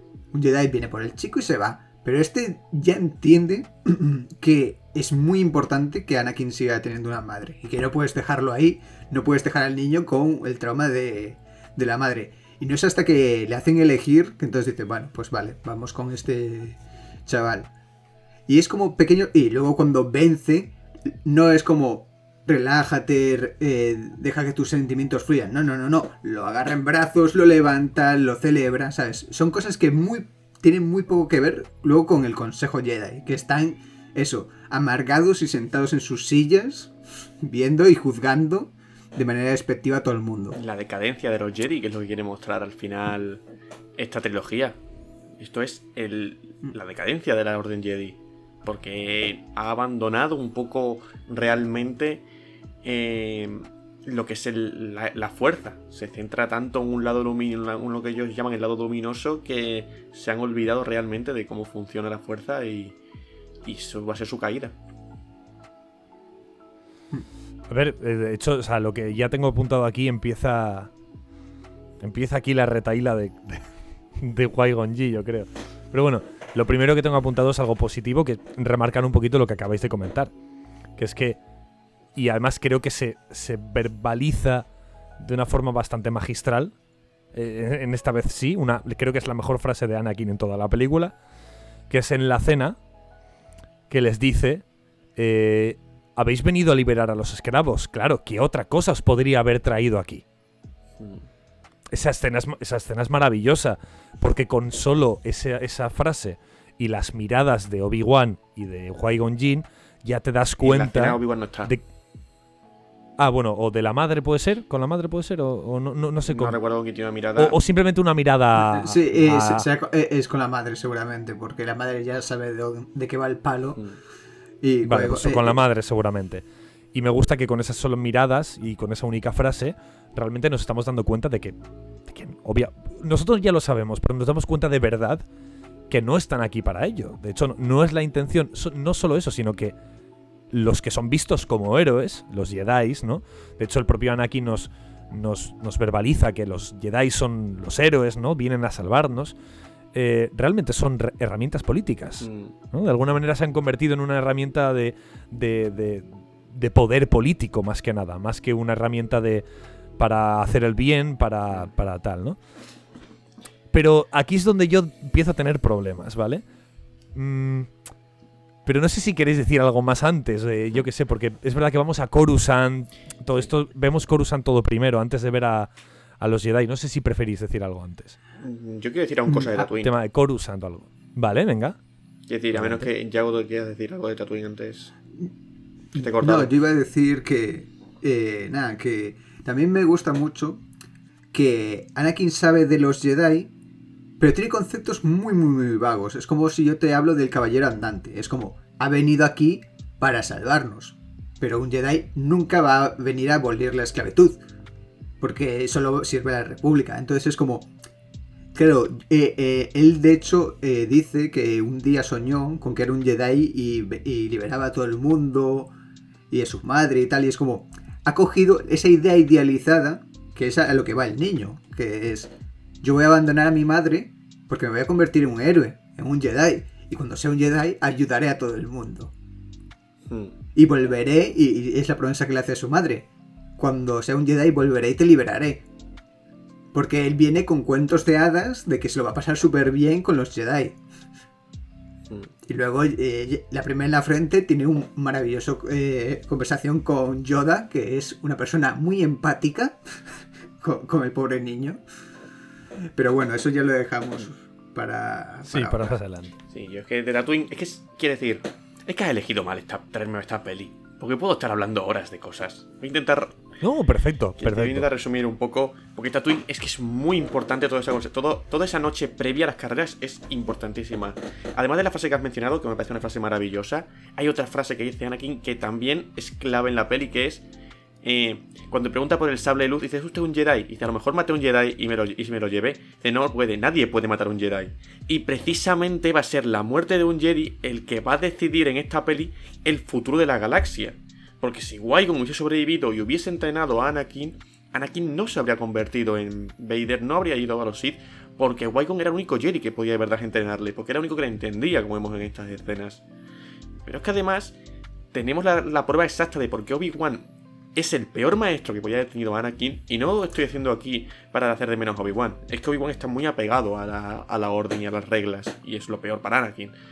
Vemos en un detalle importantísimo cuando se comunica con él, cuando le envía la prueba de midiclorianos de Anakin, le dice, te has encaprichado de otra forma de vida inferior. Es decir, ve a Anakin, a los esclavos, a la gente de Tatooine como una forma de vida inferior. ¿Sabes lo que quiero decir? O sea, es un Jedi, en teoría. En teoría es como eh, los paladines de la justicia, está viendo así. Pero porque es el elitismo que tiene la Orden Jedi. Ese elitismo que vamos a ver durante toda la saga de la Orden. Y ya como último punto, el tema de los midiclorianos, que es otro reflejo de lo mal que está la Orden Jedi, que han reducido la fuerza a números. Quiero decir, ahora la fuerza es los genes que tengas en tu... eh, no, no, no se consigue con una, con una meditación, entrenando, uniéndote al, al universo. No, no, no, no. La fuerza te decide por esto, si vas a ser así bien y si no, no, no nos interesas. Es que es... Es un poco, pa- parece una tontería, pero es un poco lo que, está, lo que pasa en nuestro tiempo, que hay, que hay máquinas que miden la belleza de alguien, por ejemplo, ¿no? Esta, este IA, esta inteligencia artificial, dice que tienes un 97% de belleza, ¿no? Es como, por favor. Pero es incluso pero peor. Es tan porque- subjetivo como... Pero ¿no? incluso peor, porque eh, la belleza es subjetiva completamente. Pero es que la fuerza es más aún, porque la fuerza en teoría, en teoría la idea de Star Wars que sí, hay gente que tiene mayor o menor conexión con la fuerza. Pero todos tienen conexión con la fuerza y se puede entrenar y se puede mejorar. En cambio aquí lo reducen a números. De nuevo, muchos fans se quejaron. Y yo me quejo, pero no, pero no me quejo porque no me guste narrativamente. Me quejo, o sea, no me. mm, Es que esta tiene que estar para quejarte. Porque tiene que ser para demostrar cómo la orden ha olvidado la espiritualidad y se centra en numeritos. Vamos a medir lo que nos interesa o la fuerza que puedes tener. Si no, si no, no, no vales. Entonces yo creo que estas escenas son importantísimas, ya sin meternos además en el concepto de que Anakin es una creación de la fuerza, que nace sin padre, que nace porque la fuerza reacciona ante el lado oscuro y crea a un avatar, digámoslo así. Un anticuerpo, sí. Pero Eh, por ejemplo, eh, hay cosas que solemos entender mal, como los fantasmas de la fuerza. Que tú dices, claro, es que se ha unido a la fuerza el Jedi y ahora se puede materializar como fantasma. Pero no, todos los seres vivos, cuando mueren, se unen con la fuerza. Es algo normal, que mm, si tú existieses en el universo Star Wars, te pasaría. Lo que hacen los Jedi es conservar su individualidad dentro de la fuerza y por eso se pueden representar. Pero esa unión que tienen es normal, simplemente es como aceptar que, que to- eh, nuestro momento ha pasado, pero intentar seguir ayudando a los demás a través de esta técnica. Y ya está. Pero es que los Jedi Pero- no se deshacen en la fuerza, además, en ese punto se, se hacen uno con la fuerza, es decir, aceptan la fuerza viva y por eso pueden mantener esa individualidad. Por eso el primero en conseguirlo en tanto tiempo es Qui-Gon. Porque Qui-Gon Jinn es el único en su momento que ve la fuerza como lo que es, como la fuerza viva. Como este ente que existe, que hay que conectar con él y no cuantificarlo o no. Como dice muy bien Luke en la octava, la fuerza no es levantar piedras. De hecho, en Clone Wars vemos eh, en el nuevo canon algo que me gusta mucho, que los fantasmas de la fuerza no es una técnica Jedi, es una técnica de que viene de fuera y que aprende Qui-Gon, pero no es algo que los Jedi eh, se hayan inventado, con lo cual es la fuerza es mucho más amplia que los Jedi o los Sith. Hmm. Y es precisamente eh, el aceptar eso, el que alguien fuese lo suficientemente humilde como para decir, no, no, no, nosotros lo sabemos todo del lado luminoso, el que le permite a él llegar a ese estado, que nadie más en la orden llega simplemente por dejadez o por arrogancia, o por no Arrogancia querer pura y investigar más. Arrogancia porque Pero Yoda sí llega, ¿no? Pero Yoda se llega porque Yoda le enseña a Qui-Gon desde, lo- desde el más allá. Ah. Eso se, se explica en la tercera. Bueno, Hmm. llegamos a Coruscant. Sí, sí, porque vamos a llegar a Coruscant porque como nos pongamos a hablar del concepto de la fuerza, del, del lado luminoso, del lado oscuro, del equilibrio. No os preocupéis porque si esto, si vamos a continuar con esto, que me imagino que sí, quizás no sé si uno al mes o uno cada tres semanas, yo qué sé, ya veremos cómo lo hacemos, pero si seguimos con esto vais a tener tiempo, tiempo va a ser lo único que vais a tener, o sea, de sobra para hacer vuestras retailas. Eh, Coruscant, soy el único que ve eh, Metrópolis. bueno, eh, me gusta mucho hacer esta referencia. O sea, yo creo que claramente ha influido demasiado esa película en cómo vemos las ciudades del futuro. O sea, metro, es, Coruscant es Metrópolis en plan gigantesco. O sea, me, me parecía interesante hacer la, la mención. Y desde que aquí conocemos la Orden Jedi, aquí me empecé a cabrear un poquito. Pero me cabré con Qui-Gon Jinn. Porque no me trago al personaje. Lo siento, no me lo puedo tragar. Me encanta el personaje, pero no me trago su historia. No me trago su, su- su drama. ¿Por qué? Varias cosas que, que he recogido de información. Primero, se supone que en, que en Tatooine no llega la ley de la República. Eso lo primero, ¿vale? Mm. Se supone que no llega El la, la el ley de la borde República. exterior. Porque eso es, porque lo, lo comentan. Ahí no llega la ley, entonces la República ahí no tiene nin- ningún tipo de. Para bien y para mal. No hace nada, ni, pinta, ni pincha ni corta. Al mismo tiempo me estás diciendo que. que Qui-Gon Jinn no, no sigue del todo la normativa de, de los Jedi, ¿vale? De la Orden Jedi. De hecho, lo verbaliza, se lo dice a su, a su alumno, le dice, ya sabes que yo hago lo que creo que es correcto, no lo que la Orden me dice que es correcto. Y mi pregunta es, ¿por qué coño no has salvado a los malditos esclavos? Es que no me trago al personaje. No me lo Porque puedo más- tragar. eh, eh, porque es más importante el niño. Eh, o sea, ¿Y a la madre por qué no la, rescatas? Porque ahora mismo, si te. Si te si cometes crímenes y tal, te puedes llevar de refilón eh, ataques de, de la peña. Porque la peña no es un- unos muertos de hambre. Tienen naves, tienen cosas. Eh, igual se la lía parda y no puede. Tiene que, uno, depende un, un planeta entero de que lleve a la princesa y ya se está comprometiendo porque va a salvar al elegido de la fuerza. No se puede encargar de una rebelión entera cuando tiene una invasión no, no, en no. otro lado. Yo no estoy hablando de un- primero, yo no estoy, yo no estoy hablando de una rebelión entera. Yo estoy hablando de, de, de cortarle la cabeza a un, a un maldito alienígena mosca que tiene 30 kilos de más y llevarte a una persona. Estoy hablando de eso, ¿vale? No estoy hablando de, de coger y salvar a todos los esclavos de Tatooine. Entiendo que eso es algo que precisa un tiempo que no tienes, ¿vale? Ok. Pero salvar a la madre cuando sabes que aquí no llega la ley, cuando no, te- no, no estás de acuerdo con las con las, las las estas de la Orden Jedi, no me trago el personaje, no me Pero lo es trago. que eh, él es un Jedi, o sea, aunque sean diferentes tipos de Jedi, eh, un Jedi no va a matar a alguien. Pero mata a personas por política. ¿Por qué no Mm. mata, por qué no mata pero gente no mata a nadie defensa, por política, no- más allá de... no mata a nadie por O sea, política. que de hecho una cosa que hacen las, pre- en las precuelas claramente es utilizar droides para poder justificar que los Jedi peguen a cosas. Pero que lo que iba a decir con relación a Qui-Gon es que si nos metemos a hablar del concepto de Qui-Gon, porque Qui-Gon eh, no sirve, no es que no sirva la Orden Jedi, Qui-Gon es un Jedi, Qui-Gon se enorgullece de ser un Jedi, pero es un Jedi que se da cuenta de que su orden en ese punto hace cosas mal. Es decir, Qui-Gon sigue el código Jedi. Y Qui-Gon no hace las cosas que él quiere. Qui-Gon sirve a la fuerza y sirve al código Jedi sirve a sus creencias. La cosa es que es el típico de... eh, es que la orden se empeña en que eh, X es igual a X. No, a veces X es igual a Y. Eso no implica que Qui-Gon pueda él mismo, por su moral, por su forma de todo, de ser y de querer tener las creencias, llegar y decir, bueno, pues voy a liberar a esto y a tomar por culo este señor, porque podría haberlo hecho entonces al principio y llevarse el trozo de la nave, ¿sabes lo que quiero decir? Pero así no funciona. ¿Por qué? Bueno, pero, pero no es lo mismo, no es lo mismo, creo, ¿eh? O sea, matar a una persona por una pieza de una nave que matar a un alienígena, repito, mosca, con 30 kilos de más, porque es un esclavista. A- a vale, ver, pero- son pero- cosas diferentes, creo yo, ¿eh? Sí, Claro, es que perdón. Pero es que, uno, te- técnicamente, no es que estén fuera de las leyes de la República, es que la República acepta que exista esos sitios porque están controlados por los HAT y, y ahí hacen sus cosas. Es como, esto es la periferia y ahí, ahí ellos tienen su ley, pero no están incumpliendo las leyes de la República. Es legal tener esclavos, no es ilegal no, en ningún momento. Ya, pues sí. no, Es no que- están haci- o sea, el, el problema, esto lo tienen que solucionar los Jedi, en teoría, levantarse sus culos de, de, especie de consejo Jedi, levantar sus culos y decir, oye, República, hay que abolir la esclavitud. Te, te mola mucho que te ayudemos y seamos tus guardaespaldas, pero te- actuamos por la paz. Y no creo que tener, eh, por mucho que quieras tus rutas comerciales por ahí, eh, hay que eh, abolir la esclavitud.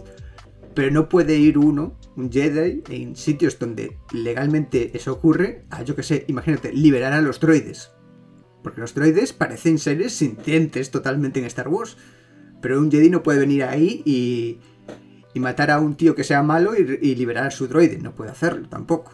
¿Sabes? Ah, O sea, eh, en- sí. en- entiendo, o sea, entiendo lo que dices, pero creo que se establece una personalmente como espectador que no entiende de Star Wars, que no entiende de la de- del, del universo expandido, a mí se me genera una justificación un poco pobre. O sea, a mí me lo genera. Entiendo que quizás por la idea de eh, tenemos que ser blancos, tenemos que ser family friendly, no podemos hacer que mate a, a un ser vivo, tal. Creo que se genera una justificación un poco muy suave, muy, muy soft y muy, y muy, y muy a libre interpretación. Creo que me, me resulta un personaje muy poco creíble por el hecho de que me parece demasiado ambiguo. A mí los personajes ambiguos me gustan, pero para mí un personaje ambiguo tiene que terminar de una forma más clara, más esclarecedora. Por ejemplo, vamos al Señor de los Anillos, Boromir. Boromir es un personaje muy ambiguo, es un personaje que oscila entre el bien y el mal cada 10 minutos, ¿vale?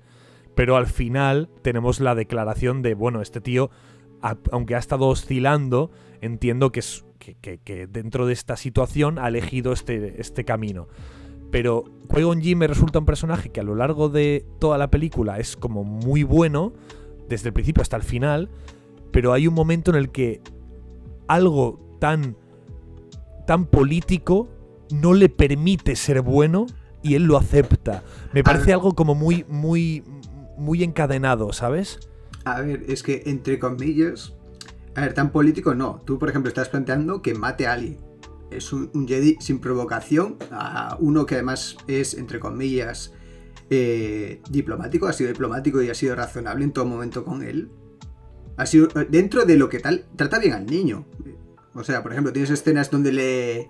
eh, sí que nota cierto cariño por Anakin, dentro de que es un esclavista y tal, pero le tiene como ligero aprecio mínimo, pero lo tiene. ¿Sabes? No es una persona negra totalmente, no es un villano, o sea. Bueno, vende al niño, ¿eh? O sea, te quiero decir. O sea, A ver, es un, Claro, es pero un es que- esclavista, pero- no vamos a justificar a un esclavista. He dicho vato. Claro, claro. pero- eh, pues Guato, eh, el, pu- el punto es que, claro, tampoco un Jedi no te va a matar a nadie. O sea, ni- no hay ningún tipo de Jedi que te vaya a ir matando a gente. Porque dice, no, es que lo correcto es liberar tal, voy a matarte. No, Es un concepto de sí. Yo sí. sí. O sea, yo siempre he visto. Repito, yo no tengo ni idea de lo que es un Jedi. Ni pajolera idea. Lo que sí que te puedo decir es que he visto todas las películas, ¿vale? Eh, y he visto alguna serie. He visto Obi-Wan, he visto The Mandalorian y poco más, ¿vale? Pero, pero a- lo que sí sé es de la sensación que yo tengo, ¿no? Y yo siempre he visto un Jedi. Y más aún, si me presentas a Obi-Wan como. O sea, perdón, a Qui-Gon Jinn, ¿no? Como, como ese concepto de Jedi que, va por un camino correcto, ¿no? Yo siempre he visto un Jedi como alguien que, que si ve una injusticia o ve una situación en la que debe actuar, eh, va a actuar. Igual no hace falta matar al esclavista, pero de alguna manera tiene que conseguir llevarse a la madre. Y a mí me genera como esa sensación de Qui-Gon. Uy, le he dado un golpe, le he dado una leche al micrófono. Como que Qui-Gon no. Me parece un poco hipócrita el personaje. No, no A él, sino el, el concepto del personaje me Eh, parece un eh, poco él, hipócrita. eh, él- él lo intenta, pero todas las sabe, maneras que sabe puede. no puede. Lo Claro, o intenta sea, de eh, una manera. No. pe- pero es que Venga, eh, te lo. Te lo cambio, te lo. Venga, te lo apuesto. Y dice que no. El otro dice que no. Dice, pues nada, pues solo el niño. Esas son todas las maneras. No, no, que él, no, no, él, No. le dice te- uno de los dos y lanza el dado y Qui-Gon Jinn entonces tiene que decidir en ese punto de cuál me llevo sin liarla, porque de nuevo, Qui-Gon, por mucho que no esté de acuerdo con la orden, porque la orden se ha portado mal, es un Jedi. Qui-Gon no va a no va a manipular las mentes de otros más allá de lo estrictamente necesario. ¿Sabes lo que quiero decir? Él no va a interferir en otros asuntos más allá de lo estrictamente necesario. Qui-Gon sirve a la fuerza y sobre todo ten en cuenta que en ese punto su misión fundamental, por mucho que no esté de acuerdo con la orden o con el politiqueo, es llevar a salvo y sin ningún tipo de contratiempo a la reina de Naboo, a Coruscant. Si se mete un conflicto diplomático en un planeta que además se, se dice en la peli, se verbaliza y se, y se aparece claramente en las originales, es un planeta dominado por los Hat. Los Hat son mafiosos. Si la lío aquí, vamos a tener un conflicto diplomático, eso aparte. No vamos a poder huir del planeta. Quiero decir, Wygon está, está jugándosela mucho por el chaval. Quiero decir, está muy atado de pies y manos en ese punto por muchas cosas que están pasando a su alrededor en la peli. Decir, si tú me dices que estás de, vaca- de vacaciones o pasando por, por allí sin ningún tipo de compromiso y puede hacer eso, puede que lo hubiese hecho. Pero en ese punto en el que está, opta por la decisión lo menos malo. Y lo menos malo es, y lo más acertado en ese punto es llevarse al, al chico porque él está convencido además que es el elegido. No sé, o sea, lo entiendo, pero no me, no, me convence. O sea, no sé. Me- me resulta poco. No sé, o sea. Me parece un. Star Wars siempre me ha parecido algo tan maniqueo. Hmm. en- repito, no en el mal Sí, sentido. no, no, no, sí, completamente. Co- Conceptualmente, El Señor de los Anillos también es muy maniqueo, ¿no? Pero me- siempre me ha parecido tan maniqueo eh, Star Wars que yo entiendo que, que- que eso tiene que ocurrir.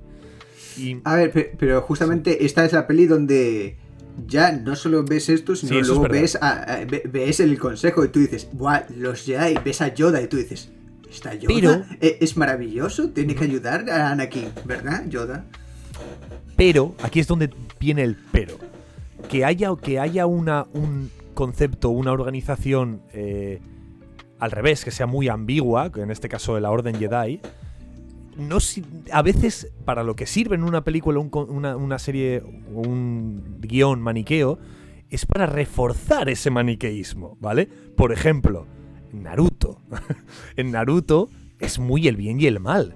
Pero tienes ahí a los Akatsuki, que, ¿no? que son personajes que tienen unas. unas eh, algunos, no todos.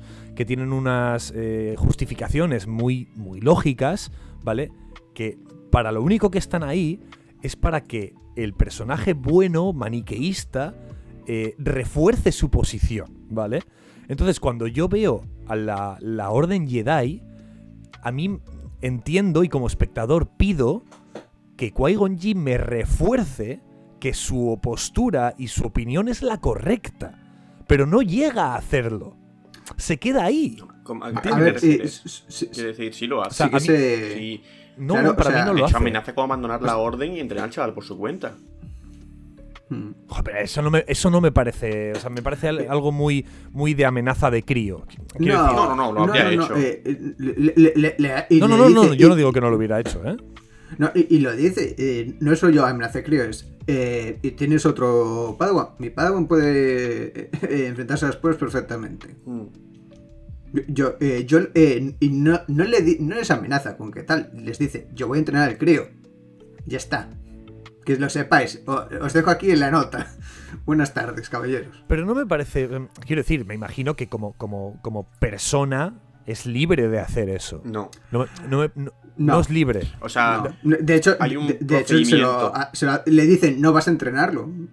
Le dicen, no, es demasiado mayor y tiene No, mucho pero, miedo. pero y- si lo hace, como mucho lo que me imagino que le van a hacer, expulsar de la Orden Jedi. Hombre, pero eso para, pero eso para un Jedi es una putada. Es algo. Quiero decir, que el Qui-Gon Jinn se tire Sí, pero- el ordago sí. de decir abandono la orden. Quiero decir, tú ten en cuenta que en, el en la biblioteca del Templo Jedi, esto es un detallito que se ve en la segunda, hay. Creo que son.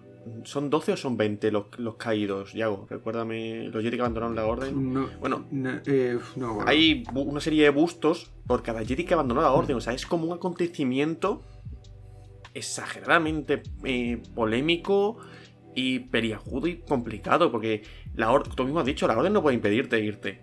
Pero claro, irse para un Jedi es un asunto muy bestia. O sea, es una decisión muy importante. Y Sí, sí. entonces es un órdago que está lanzando ya la orden, ¿sabes? Y lo, Quizás, quizás es cosa mía, ¿eh? Quizás es cosa mía, pero yo, al ser una película ciencia ficción barra aventura barra fantasía, yo me espero siempre un, un acto físico, heroico, de hazaña, ¿no? De, de tal que me reafirme que, que realmente él es el personaje que lleva la, la virtud moral en contra de, de un establecimiento un poco corrupto y ambiguo y excesivo, ¿no? A, a ver, lo hace, lo que pasa es que se muere. Claro, el problema es que se, se nos muere. Entonces, claro, tú dirías, guay, y ahora triunfará, eh, vencerá al malo, entrenará al niño y el niño será la polla. Pero no. Le, Le matan antes. mata, eh, eh, le matan antes. eh, la última, su última voluntad es que el tío que no soporta al niño lo tenga que criar. Eh, El tío que lo único que ha hecho es meterse con el niño y decir, Dios bueno, a ver, mío, tampoco que- ha sido muy exagerado, ¿eh? Hombre, eh, otra patética forma de vida. Va- vamos a recoger a más. ha criticado cada una de las decisiones de Wygon desde el principio, porque son maestro y aprendiz, pero tiene una reacción muy tirante. Sí, sí, sí, sí, eh, En todo momento. Y es como. Pero como eh, el consejo. No, primero le dice que el consejo nunca admitirá a Anakin. Luego le dice, el consejo. eh, pero tal. de- tenemos que a- atenernos a las decisiones del consejo. Y él le dice, aún te falta mucho por aprender, chaval. O sea, Es que Obi-Wan es, como- el Jedi por excelencia. O sea, Obi-Wan es el código hecho persona. Es, una, es, un, es, es el Jedi por excelencia. Y no estoy diciendo como algo malo. Estoy diciendo como que al final es el reflejo un poco de la decadencia de la orden en ese punto. Y eso que es un personajazo, ¿eh? Pero por ello va a fracasar a la hora de intentar entrenar a Yo Anakin. creo que a Liam Neeson, Li- Liam Neeson pasó de, de, de luchar contra, contra, de luchar contra el, el exterminio, el holocausto en, en la película esta de, La, Ah, lista de la lista de Schindler, eh, ha pasado a, a encantarle la esclavitud. no, que- no, no, eh, eh, bueno, yo diría que hay muchos puntos entre ambos. Pero. Pero bueno. A ver, él intenta hacer todo lo que puede con, con los recursos que tiene, pero tampoco. Tampoco es una eh, que la orden fomente eso. O sea, la orden lo reprende de todas las formas posibles. Es él el que se impone y es algo muy difícil. Dentro de una. Literalmente lo han raptado de pequeño y lo han criado ellos. Piénsalo así, es, son su familia. Imagínate lo coercitivo que es este grupo y lo rebelde que ha salido. Te quiero decir. Es que por eso no admiten, Sí, no quieren sí. admitir a Anakin. Dicen 8 años es muy mayor. Os- Ostras, 8 años. Quiero decir, es que la orden se lo llevan siendo bebés. Porque eso es justo de los fallos que tiene la orden. Tienen que inculcar que no hay nada más que la orden. O sea, no luchan contra el afecto admitiéndolo y digiriendo ese sentimiento, sino que huyen del afecto. Y eso lo vamos a ver más en profundidad en las siguientes pelis. Que la caída de Anakin es por la, también la mierda de consejo. O sea, un psicólogo, por Dios, dale un psicólogo al consejo Jedi, no hace falta más. Recursos humanos. Sí, hacemos estamos en el departamento. futuro, pero, pero, pero no hay psicólogos. Que- Bueno, Es que recordad que en la, igual es eh, pre- precisamente es el futuro. Es que recordad que la- en, Pero vamos a la, en la recortar. segunda o en la tercera, creo que no recuerdo, cuando lleguemos lo veremos, que le dice a Anakin, oye, estoy acojonado porque tengo esto, que tengo mucho cariño y voy a perderlo. Y dice, bueno, pues deshazte de ello y así no vas a perderlo nunca. Tú eres imbécil. Le dice. eh, no, no, le, le dice. Piensa que cuando la gente se muere se une con la fuerza y eso es bueno. Entonces, no deberías sentirte triste si alguien se, se te muere. Todo lo contrario. ¿Sabes? Y, ni mucho menos eh, echarlos de menos ni tal. Piensa que está con la fuerza. La fuerza mola un montón. Es como. Sí, sí, Gracias. grupo coercitivo 99%, 1% de esperanza y fe, o sea... no, sí, a ver, bueno, es verdad que para mí, no sé, me ha resultado un poco descafeinado eh, Liam Neeson. Como actor me ha encantado, más que bien escogido. Pero bueno, me, me- me baila un poco, me baila un poquitín. Pero bueno, luego pelea con Darth Maul.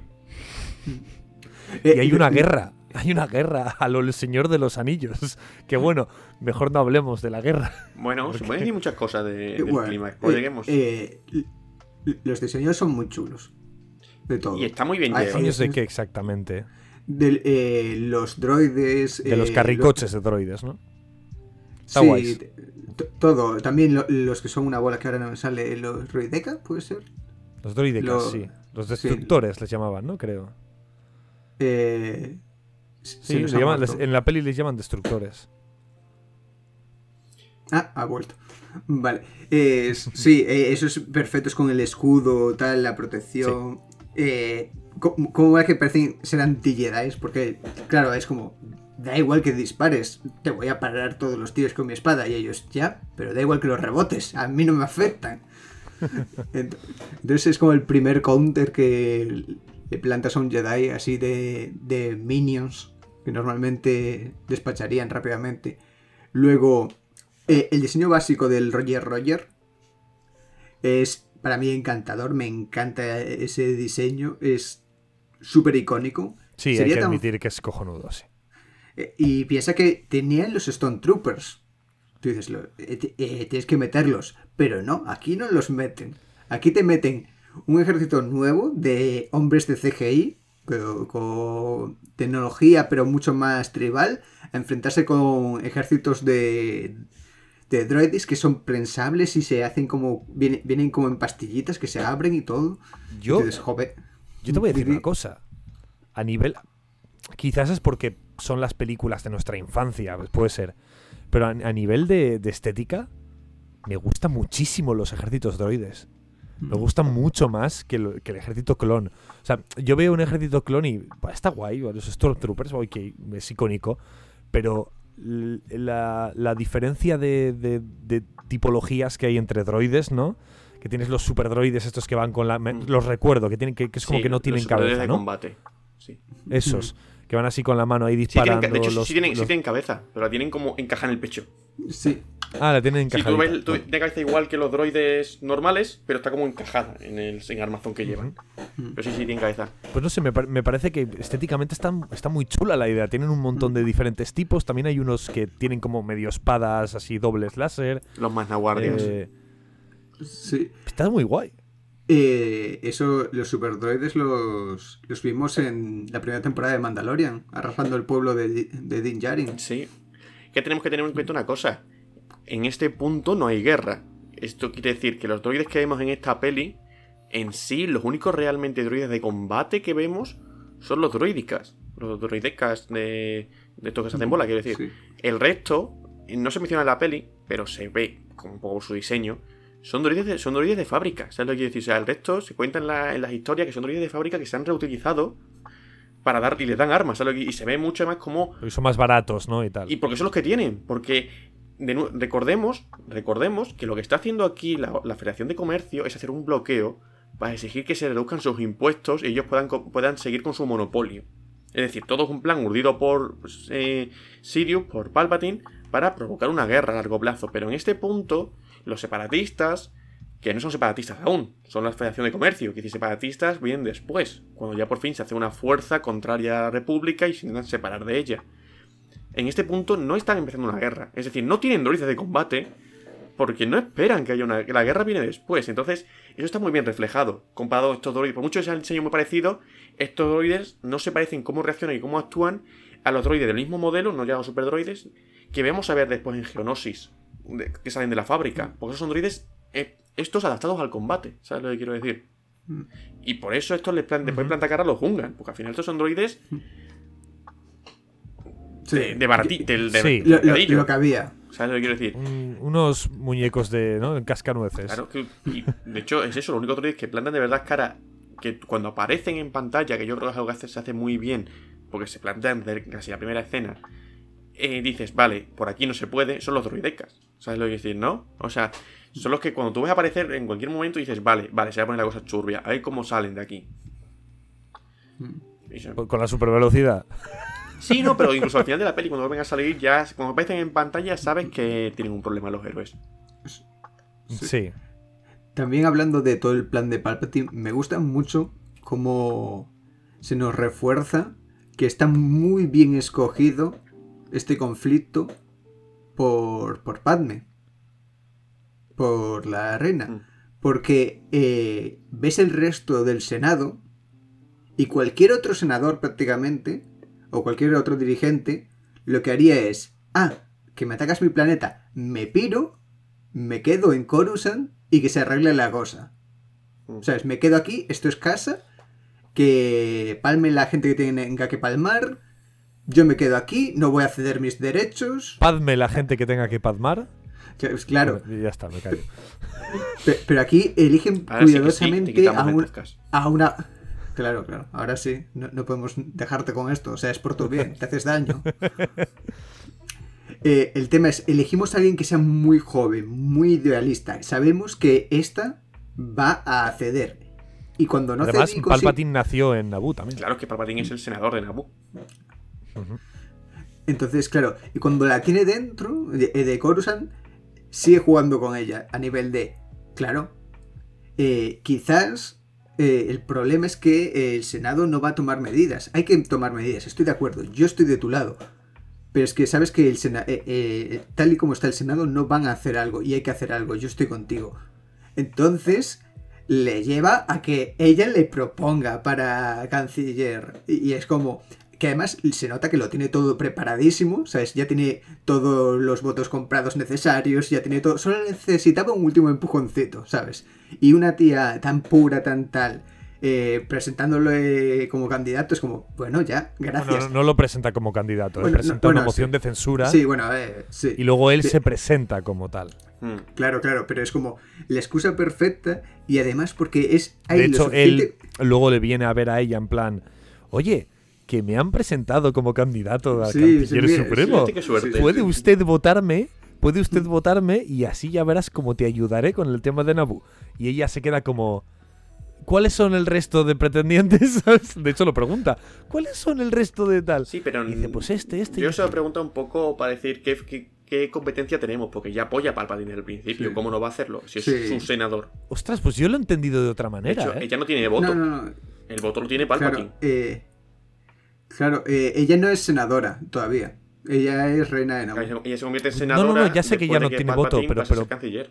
Sí, sí, sí, sí. Ya sé que ya no tiene voto, pero no sé, a mí, yo- o sea, yo el tono y la mirada de, de- de- bueno, que no es Padme, de hecho, ¿no? Es un señuelo, creo, Es ¿no? O- Keira o es- o Knightley. en ese momento sí Es es. Kira Knightley en ese punto aún creo. No, Es Knightley. Creo que- Ostras, creo que- es Knightley. sí, creo, creo que estando en. Creo que estando en el Coruscant ya es Natalie Portman la que está haciendo de reina. Hmm. Sí, creo Es sí. Knightley la otra. Sí. No, no, eh, sí, eh, Son exactamente iguales. Se, cuen- se cuenta anécdota de que en el rodaje, Natalie Portman, que tiene 14 años, está su madre por allí. Y que su madre a veces confundía a una con la otra.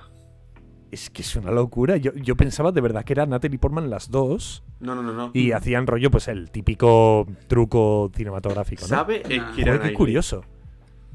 Por Joder, no cierto, lo sabía. otra alabanza más seguro, a producción. comprobar, pero.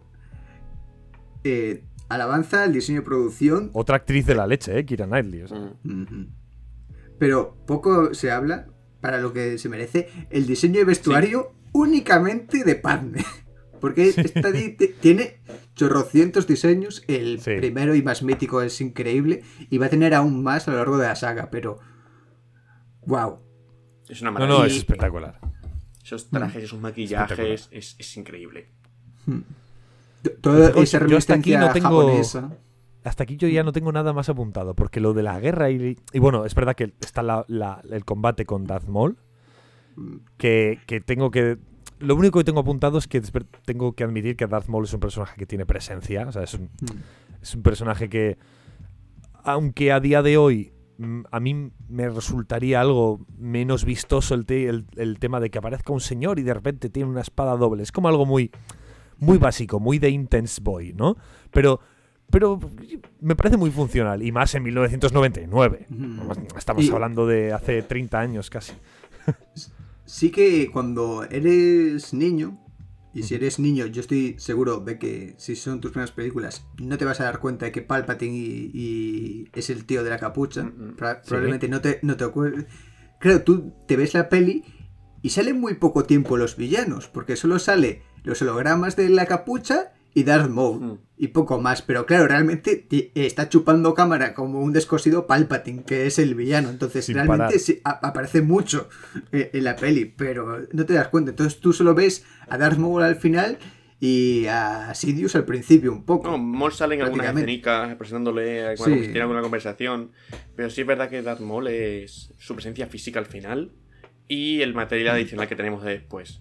Porque, voy a decirlo Sí, aquí y ahora, con todo el respeto a la gente que le guste Rogue One, ese final con Darth Vader, que es muy espectacular, la mejor escena de pasillo que tenemos ahora mismo es la escena de Darth Maul en la última temporada de Clone Wars. Sí. Es la Eh, mejor, es, es un Darth Maul desatadísimo Sin sable. y a topísimo. O sea, vamos, se come la escena de Darth Vader de Rogue One con patatas. Yo lo siento. la. A pesar, a pesar de... Bueno, es que además la escena de Rogue One es exactamente la misma que, que la primera peli, ¿no? Que la- No, no, no, no tiene que ver. Bueno, Ah, no, te refieres cuando, cuando aparece y mata al otro, ¿no? Al general este. No, no, me refiero a la escena La, final. la de Rogue La One, escena eh, final de eh, Rogue el One. pasillo de Vader que aparece a con oscuras el- y se, todo apagado. el sable. Bueno, pero quiere decir, es la misma escena que, que la episodio No, no 4. tiene que ver. está, No, está no. cambiada, No, pero, no, no, pero es no, el no, mismo no. conte- No, no, no, contexto, no, no, ¿no? no, No, no, no, Eso, ¿no? en otro momento. Sí. Es, es seguido, digamos que la escena del episodio 4 pasa, pasaría un ratito después, pero no tiene que ver. En el episodio 4, Vader no Vale, bueno. interactúa con nadie. No, no. Aparece y estrangula a un Vale, señor, vale, vale. pero no, no es esa escena salvaje en el pasillo que coge a uno, lo levanta, le corta, coge a otro, lo estrangula, devuelve cuatro las. O sea, quiero decir, no, esa escena está muy bien. No. Pero la de Mol es mejor. Yo tengo que decir a nivel de, a nivel de estética que un- uno de mis personajes... A nivel de, claro, yo vi estas películas cuando yo tendría, pues yo era un chaval, jovencillo, ¿no? Mm. Porque además recuerdo que yo no, no la vería con 4 o 5 años, las vería incluso un poco más tarde, con 8 o 9. Y uno de los personajes que más me ha fascinado desde que era pequeñito, y claro, esa fascinación cuando eres pequeño, eso se, se traspasa año tras año. Y, y eso no termina y no acaba nunca. Hay un personaje en Star Wars a nivel estético que, que me, me saca, me, saca de, de- me saca de mí, o sea, me, me fascina. Que lo veremos en la tercera peli, es el General Grievous. A mí me fascina. O sea, me, hay algo en ese personaje que me. En la voz, en. en la- la for- este mal rollo que da que parece que está encorvado todo el rato, que está enfermo, que tose, que, pero que guarda dentro de sí un. un, un- tres brazos. con Hay un, seis hay un armas, detalle ¿no? muy interesante que yo me enteré hace relativamente poco. Sí. ah, pongamos un año un poco más. Los tres villanos de las precuelas no están elegidos al azar. Son las tres características de Darth Vader. No voy a ahondar en los, do- en los dos siguientes, pero voy a ahondar. eh, porque aquí tenemos a solo a Maul. No, que tipo, llega la segunda, veremos a la segunda. Cuando sea la tercera, veremos la tercera. Aquí tenemos un aspecto de Darth que es el cazador. El, la- el animal, el perro de presa de Palpatine. ¿Sabes lo que quiero decir? ¿No? Que es Maul. Porque aquí Maul no es un Sith. O sea, aquí Maul ni siquiera es el aprendiz aún. Aquí eh, Maul no llega nunca realmente a convertirse en nada más que el asesino de Palpatine. Porque aquí Palpatine, donde toda esta peli... le llama Lord Maul. Sí, bueno, A ver, eh, técnicamente es. Técnicamente es un Lord Sith. eh, no, eh, eh, es, co- es- es- aquí, Lo llega a ser. durante- no llega a ser. porque- Durante toda esta peli, Palpatine es el aprendiz aún. Palpatine mata a su maestro que- que- justo a la vez que Darth Maul muere. O sea, Palpatine Claro. mata a Darth Plagueis, que es su maestro, se convierte en el Lord Sith, haciendo al concepto de la regla de dos, justo a la vez que, que la noche que lo nombran canciller. Claro, claro. Entonces, el punto es que. A ver, técnicamente. Sí que se convierte en aprendiz en el sentido de que es, eh, es aprendiz automáticamente cuando tu maestro mata a, a su maestro. Pero mueren a la entonces vez. ya es- Pero mueren casi a la vez. Pero, pero es que el otro. Pero, pero el otro no muere. Se, se queda. Pero no reconoce nunca como aprendiz. Oh, es verdad. No. Ah, ah, eh, bueno, a ver, más o men- yo lo considero, eh, no, de- de- sí que lo reconoce porque, bueno, a aparte de llamarle mi aprendiz, Sí, eh, bueno, antes de tal- pero. Y lo llama Y- Lord Maul también. Sí, pero lo Sí, de- eso es un término un poco más ambiguo. Es decir, en sí No. es su cazador, es su asesino. De hecho, es una lo define muchas veces como un. eh, Bueno, da igual, pero- Bueno, como sigue bestia. con la teoría. Bueno, y en Clone Wars, lo, eh, cuando viene Palpatine a partir culos a, a Mandalore, viene ahí y le dice, ya no, eh, ya no eres mi aprendiz, ahora somos rivales. Sí, bueno, pero de nuevo, ya teniendo la regla de dos, en sí Maul es. Además, Maul lo trata como eso, como un cazador. Maul es. Ven aquí y mata a esta persona. Ve aquí y hace esto. Quiero decir. Bueno, tampoco es que a Vader le trate mucho mejor. Por eso, Wow. uno de los aspectos que trata de Vader que se refleja en Maul es el concepto del cazador, Mata. del perro de presa. Los otros dos conceptos están reflejados en Dooku y en Gribus y veremos más adelante cómo lleguen las pelis. Los comentaremos. Dooku, grandioso Christopher Lee, que en paz descanse. Un grande, un grande. Pero yo quería comentar, Que Ilúvatar le tenga en su seno. yo quería comentar que te gustará más o menos, Carlos, la tema de la guerra final de los Gungan. No voy a defenderla porque sinceramente a mí no me entusiasma. Pero hay que decir que Es un poco simplona y ya Sí, está. Pero hay que decir que los cuatro clímax que se que basan en esta pelea a la vez, porque tenemos la pelea de los Jedi, tenemos por otro lado la- el asalto al palacio, tenemos la guerra y tenemos el asalto a la estación de combate. Están llevados de- con, un, con un arte, los tres a la vez, con los altibajos, los, ¿sabes? los momentos de tensión, los momentos de victoria, que creo que están muy bien medidos y son cuatro finales a la vez, cuatro clímax a la vez. A ver, están, están medidos. O sea, están. a- a- en términos de tiempos y de. y de. y de. En términos de tiempos lo están. ¿Vale? Hmm. El problema es que son cuatro, ¿vale? Y. Y realmente no hay altibajos en ninguno más que solo en uno. No, y el que abajo es en todos. Ese es el problema. Mm. Eh, cuando tenemos, o sea, de hecho los altibajos pasan a la vez, que es el momento en el que Anakin se le queda la nave se, bloqueada dentro de la nave, dentro de la estación de combate separatista, a la vez pasa que, que en el asalto al palacio tienden la trampa a la, a la reina la- y la detienen en el trono, con lo que parece que han perdido, a la vez pasa como los Gungan pierden y detienen y atrapan a Jar Jar Binks y al otro, y justo a la vez, porque hay un chiste de Jar Jar Binks súper mal metido, porque pasa justo después de que muera Qui-Gon.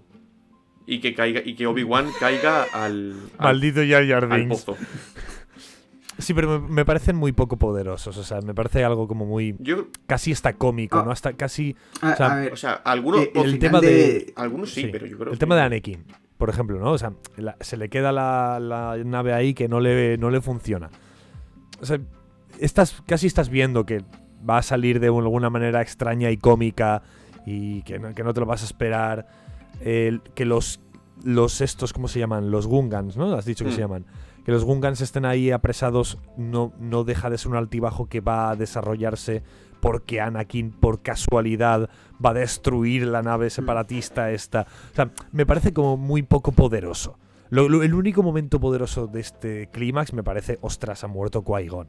O sea, sí que me parece ahí algo. Vale, aquí hay. bueno, pero por lo demás y- me parece y- hasta. No sé. El momento, el, el siguiente, que es el de eh, la recuperación de, de Obi-Wan, que tiene ahí venciendo a alguien que tiene el terreno elevado. y eh, también en un pozo como el pozo de por el que cae Palpatine en el episodio 6, Mm. así como referencia también otra vez. Pero Obi-Wan, a diferencia de. es el dominio de cualquier tipo de terreno, da igual. Sí, sí, Obi-Wan es todo Obi-Wan terreno. es, es- es un maestro. ¿Por qué no hay vallas en Star Wars? Porque nos necesitas. ¿Y por qué Si esa- te caes es que eres débil. Yo te, yo- yo te lanzo otra pregunta. Eso es el núcleo, eso es el reactor del planeta. Ahí, tiene, ahí simplemente es- está efecto de mantenimiento, porque muchos de estos señores se peguen allí, ¿no? Quiero decir, ¿por qué hay puertas láser que se van alternando? Quiero decir, el, el que se encargue del mantenimiento ahí Es verdad. es, verdad, como, es verdad. bueno, pues tengo que llegar hasta allí, me tengo que quedar aquí 10 minutos hasta que se abra la puerta y pueda pasar a arreglar esa tuerca. Yo tengo otra teoría y es que realmente eso sirve para liberar radiación, ¿sabes? Contengo radiación, libero radiación. Entonces se están metiendo mucha radiación gamma en el cuerpecito, pero como son Jedi, pues la van purificando con la fuerza. Sí, se convierten en. Bueno, oye, eso, eso- Eh, ¿qué? se ha tratado mucho En- eso en Wookiees. el universo, en el Sí, universo sí, sí, sí. expandido. El que Sí. los Jedi con el dominio de la fuerza pueden literalmente eliminar los virus que tengan en el cuerpo un- y los venenos. Y venenos. Mm. Y los sé también, sí. O sea, Yo puedo hacer eso también, ¿eh? Si, si aprieto mucho los puños, yo creo que puedo Te convierte- conseguirlo. no, te igual, en igual- te haces una he- herida, pero. Ojo, que estoy viendo Dragon Ball otra vez. qué grande Dragon Ball. Bueno, pero no hemos venido a hablar de Dragon Ball. Yo, sinceramente, chicos, o sea, yo no tengo nada más que decir. Si, si queréis, yo puedo empezar dando ya la conclusión. Pero sí, por supuesto, si que tenéis algo más que decir, es vuestro momento. O sea, Que esto me enteré, también, me enteré hace poco también. Que otro comentario bastante, que es muy poético. La muerte de Wygon, el funeral, ¿vale? Que tenemos ese momento de que sale que lo están incinerando. El plano que se ve su cabeza, digamos, tumbada, su perfil, ¿no? Es just, es contrario, literal, al plano de Vader de cuando muere en la sexta. Quiere decir, Vader está hacia un lado y está hacia otro. Como esto es un inicio y aquello es un final. Quiere decir que no está hecho así. Quiero decir que me. Está emocionado porque lo, eh, lo vi otro día. Yo voy a decir que aquí me falta un- una escena con Yoda viniendo con su bastoncito y darle golpecitos eh, en la rodilla a Obi-Wan diciendo: No lloras, no llores, no estés triste. Tu maestro está con la fuerza. Alégrate de que tu maestro esté unido y esté junto en paz. Y, mientras empieza a llorar, pero por dolor físico de todas las leches que le ha metido Yoda. Yo, esa es una escena que necesito en la película. Para te ya- cae muy bien Yoda, ¿eh? Sí, Buah, Yoda. y le he dedicado un vídeo entero a. Bueno, sí, sí, lo he visto. Soy tan en fan TikTok. de, Id a verlo. del Yo- del Yoda eh, Sassy, digámoslo así, ¿no? Ese Yoda de- que se ve más en la original y se ve también mucho Sí. en la octava de. Déjate de estupideces. Ven aquí. Ven aquí, te voy a enseñar bastonazos. ¿En la octava? En la- hombre, cuando llega le da un bastonazo en la cara a Luke. Sí, es como fantasma de, de fuerza. "Pa, ¿Qué haces? Ah, ¿Qué vale. haces con esa tontería? Pero es que he, he olvidado las, las, las, las- Pues la, última octava no la olvides. la es una última. maravilla de peli. Eh, Pues, exacto. por favor, Quédate con las buenas escenas. Quédate con las cosas buenas de la octava. Pues como nos quedamos con esta. Sí, que son con las tres cosas buenas. de 100. Hombre, no, la octava sí, quiero decir. De la 9 y de, la 7 podemos hablar de pero la octava. Ya discutiremos de ella, ya hablaremos. Bueno, ya La discutimos. octava sí. le podemos hacer una versión como la que le hicieron del Hobbit, que recortaba de las tres películas y hacía una. Aquí podemos hacer un cortometraje maravilloso en la octava. Ahí, mediometraje, igual medio Si nos ponemos a cortar de aquí también, de esta también podríamos cortar cosas aburridas. Ya, ya, ya. muchas. O sea, yo Sí, creo sí, que sí. puede durar la peli una hora y veinte, sin duda. Te lo digo de verdad, ¿eh? Una hora y veinte. Yo sería capaz de cortarte una hora de metraje que es absolutamente inútil. La verdad es que, Lo único que no tocaría es la carrera de la verdad es vainas. que hay muchas cosas que a mí me gustan, pero que después no aportan. Porque, por ejemplo, el combate que tienen Qui-Gon Jinn y Darth Maul en medio de la peli está puesto para darte una pelea de espadas láser. Porque en sí, eh, vale, los Jedi se aprenden que están los Sith, pero no hacen nada con esa información. O sea, no Bueno. justifican porque así después Qui-Gon y Obi-Wan vuelven a Naboo por si está el Sith allí. Y van a volver igualmente. Sí, eh, es un poco ver. eh, bueno, Yo lo el eliminaría esa combate- escena. Es ponerte Eh, un combate a media peli. A ver, eh, es simplemente que hace falta meter, deberías meterlo de otra forma, la presencia del Sith, y como no se te ocurre otra forma, lo metes aquí. Y quedaría peor porque sería como, he visto al principio eh, que van a enviar a su a, a su aprendiz. Vale, de acuerdo. Dos horas después de película aparece el aprendiz y digo, vale, genial, gran trabajo. O sea, eres una sombra, no se te ha visto venir, ¿eh? Literalmente. No, y pues meter mucho tipo de escenas, o incluso escenas eh, del buscándoles y aseando gente, ¿sabes? Y decir, poniendo la crudeza de Moll como cazador, que es un experto. Pero en sí, de nuevo, esa escena a mí no me aporta nada a la peli. Más allá de No. darme una pelea de sables láser. Y decirme, Moll existe. Y es fuerte. Bueno, pues mira, si lo voy a ver en toda su gloria Gua- después. Claro, pero también te sirve para que veas que Maul tiene una espada un poco más larga, pero normalita, y, y- y luego de repente te saca la espada, te la ponga en modo horizontal y te saca el otro lado. ¿Ves? Eso me. Pero luego hay cosas tan estúpidas como Dooku tiene la, el- la espada doblada. No, no es estúpido, ¿eh? Tiene su explicación. Ah, Bueno, tendrá su explicación como todo. En Star Wars le dan explicaciones aunque sean estúpidas, como que no abolas, no mates al esclavista de las narices para salvar a la mujer. Lo de Dooku tiene su Pero bueno. explicación. A ver, está- estás comparando matar a seres vivos con tener un pésimo gusto para empuñaduras láser. No, no, hombre, Yago, tú has leído la saga de Bane, tú sabes que, tiene, sen- que esa, esa- esa empuñadura tiene su razón de ser.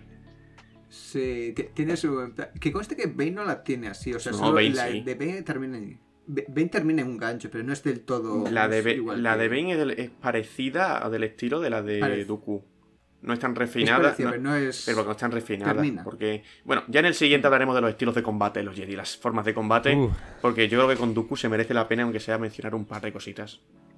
Cuidado que el ataque de los clones es una de las películas más odiadas de todo Star Wars. Yo es que si no fuese por la 9. Yo diría por eso que... Si no fuese por la 9, yo la Claro, pongo en último lugar. Claro, por eso yo te digo, después de eso deberíamos vernos, eh, que es como una película, porque dura exactamente lo que dura una peli, un poco menos, Clone Wars. Clone Wars 2D, por- de- porque de Ya repente est- ves... no, a- bueno, basta ya. eh, eh, además, eh, solo por la eh, escena de Grievous. antes. Solo por las escenas de Grievous Claro. y el combate ¿Veis? a Assassin's os lo- 3, me, val- me- vamos, habría que Eso sí, si queréis, os lo- los oyentes, si queréis os lo veis, ¿vale? Pero, Pero eh, eh, es que literalmente te estás perdiendo probablemente el- de las cuatro cosas que salieron, porque la serie de, de 2D salió como precuela antesala a la venganza de los Sith. Y de hecho, hay muchas cosas que no llegas a, eh, entiendes mucho mejor si te has bueno, visto pero, eso. pero, pero, pero, pero, pero, por favor, pero que no os hagáis con el control de mi podcast. Ya sabía yo, ya sabía Bueno, yo ya que lo esto iba a discutiremos. ocurrir, ¿ves? Yago, tenemos aún otra peli por medio para, obligarle a verla. Claro, Uf, claro. es verdad. Bueno, el caso. Si no podemos, yo voy si a no podemos ver. Clone Wars de 3D, que son solo 7 temporadas. claro. Bueno, voy, a- voy, a, voy a dar mis Sí, conclusiones. sí, sí, ya. sí. Voy cerrando, que son ta- ya. A ver. em, para mí, es una película un poco sin más. Eh, me ha aburrido en partes. En otras partes, pues bueno, pues hay una pelea de espadas. Pues bueno, pues hay una carrera de vainas. Pues bueno, está, está Padme. Eh, no sé, está Liam Neeson. son buenos actores todos. Y me parece muy bien, ¿no? Algunas cosas y otras cosas, pues bueno. Pero tengo que decir que lo que más me ha gustado de revisitar esta película es como de alguna manera revisitar mi infancia, porque también forma parte de mi infancia, aunque yo no las tenga en muy alta estima, el, estilo de, película, el- las, transiciones de George Lucas a las que estaba muy dada en su momento, estaba muy hecho en su momento, y, las formas de, de hacer la película, de formas de CGI, eh, temas más, más plásticos. No sé, me ha retrotraído mucho cuando yo tenía 10 años y veía este tipo de películas, como películas como Jumanji, películas como, como Zatura, ¿no? Que es, bueno, es bastante más moderna, si no me equivoco, Zatura, pero bueno. No sé, me ha retrotraído a mi infancia y me gusta mucho el estilo de estas películas. Una pena que sea de Star Wars, que yo no soy nada fan, no me gusta. No me gusta demasiado el- el- la ciencia ficción, pero aún así me interesa muchísimo saber lo que opinan estos pedazos de dos de frikis que han defendido aquí a capa y espada todo lo malo que he tenido que decir de, de la amenaza fantasma. Curioso, ¿eh? Casi todo lo malo que he tenido que decir me lo habéis podido defender. Claro, ¿Qué opináis que corregir. Mm. ¿Cuál es vuestra conclusión? ¿Quién quiere empezar? Ah, Dale, Yago. Vale, voy, voy yo. Venga, Yago. Eh, a ver, yo es una de las pelis de mi infancia. Es una peli que sobre todo disfruto por la historia que se está contando detrás. Eso disfruto muchísimo. Todo lo, el teje maneje político y todo, cómo las piezas se están colocando y moviéndose para todo lo que va a venir. A nivel de producción, me parece una obra maestra. A nivel de todo lo que se creó y demás. De hecho, por ejemplo, se dice mucho que la serie de Los Años de Poder es una obra maestra, pero. ¿sabes? ¿Quién? De- a nivel de producción. Ah, vale. Vale. Pero. Ya estaba flipando yo. o sea. Ya, ya, Yo he oído gente defenderla Pero- de decir obra maestra, tampoco nos pasemos. Bueno, eh, pero a, eh, a- a decir que es impecable a nivel de producción, a nivel. Eh, eh, a nivel de producción ha sido muy Pero. ¿a qué, ¿a qué se refieren con producción? Porque hay montaje diseño que es muy malo. No, no, producción Se me refiere- se refieren a estética. escenarios. A la, eh, sí, a la, a la claro. pre y durante producción, vale, sí. Sí, to- todo que son los, Los visuales. O sea, quitamos, quitamos, quitamos postproducción. Sí. Sí, no, eh, la, la producción se suele referir a la Vale. ropa, el vestuario, todos esos elementos. No, pero Y claro- CGI es, también se refieren a eso y es postpro. Eh, sí, pero es más como valores de producción y demás. Vale, digamos. es un poco ambiguo, sí, pero bueno, vale. Sí. Eh, el tema es que, por ejemplo, si las comparo, esta no solo que sea súper pepino para, eh, para la época, es lo- cada diseño mimado. Incluso la nave del principio tiene un diseño bastante icónico. La nave que revientan nada más a empezar, la nave roja de donde van los Jedi. ya La que tiene diseño- Javi en la, en la mesa y Hmm. La consular, ¿no? sí, Ahí está, mira, consular, modelo en de Coruscant. Todo. Coreliana, que de hecho, creo. No re- cl- claro, no recicla nada. Eh, los nuevos cazas en los que van aquí, esos amarillos preciosos. eh, todo, los droides, los Gungans, eh, los planetas, todo, todo, todo, todo es nuevo. Es increíble. y, y lo normal es que no hagas esto. Lo normal es que te eh, que hagas el episodio 7. Ujú. ¿sabes? De mm, innovo en algunas cosas, voy viendo cómo pues modifico ligeramente los diseños para que se parezcan pero sean nuevos, ¿sabes? Como los cascos de los Stone Troopers, ¿verdad? Pero no es normal crear algo tan de cero con una iconografía tan poderosa y única. Y es algo que eh, totalmente te va a dejar marcado de gustos de estética y yo creo que ha influido para bien en muchas cosas, como por ejemplo Final Fantasy XII, que es muy Star Wars también, de la época. Sí, mira, curioso, no había pensado que a nivel de, a nivel de, de, de identificación estética, ¿no? Y de, y de, de prácticamente formar un nuevo, un nuevo cosmosistema, ¿no? De, de, de diseños visuales y totalmente icónico, ¿no? Me parece que bastante, bastante buena. En ese sentido, chapo.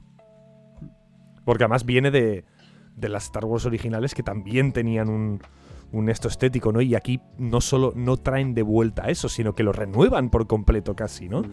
Y es casi tan icónico o más que las antiguas.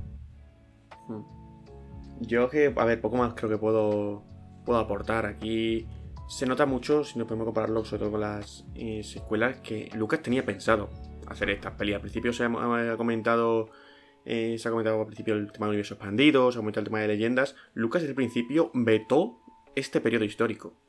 O sea, Lucas quería hacer estas pelis de una manera o de otra, quería contar este tipo de historias. Incluso, eso si queréis podemos comentarlo ya otro día y hoy tarde, pero quería plantear otra manera toda la trilogía. O sea, toda la. No trilogía, sino toda la saga de Star Wars.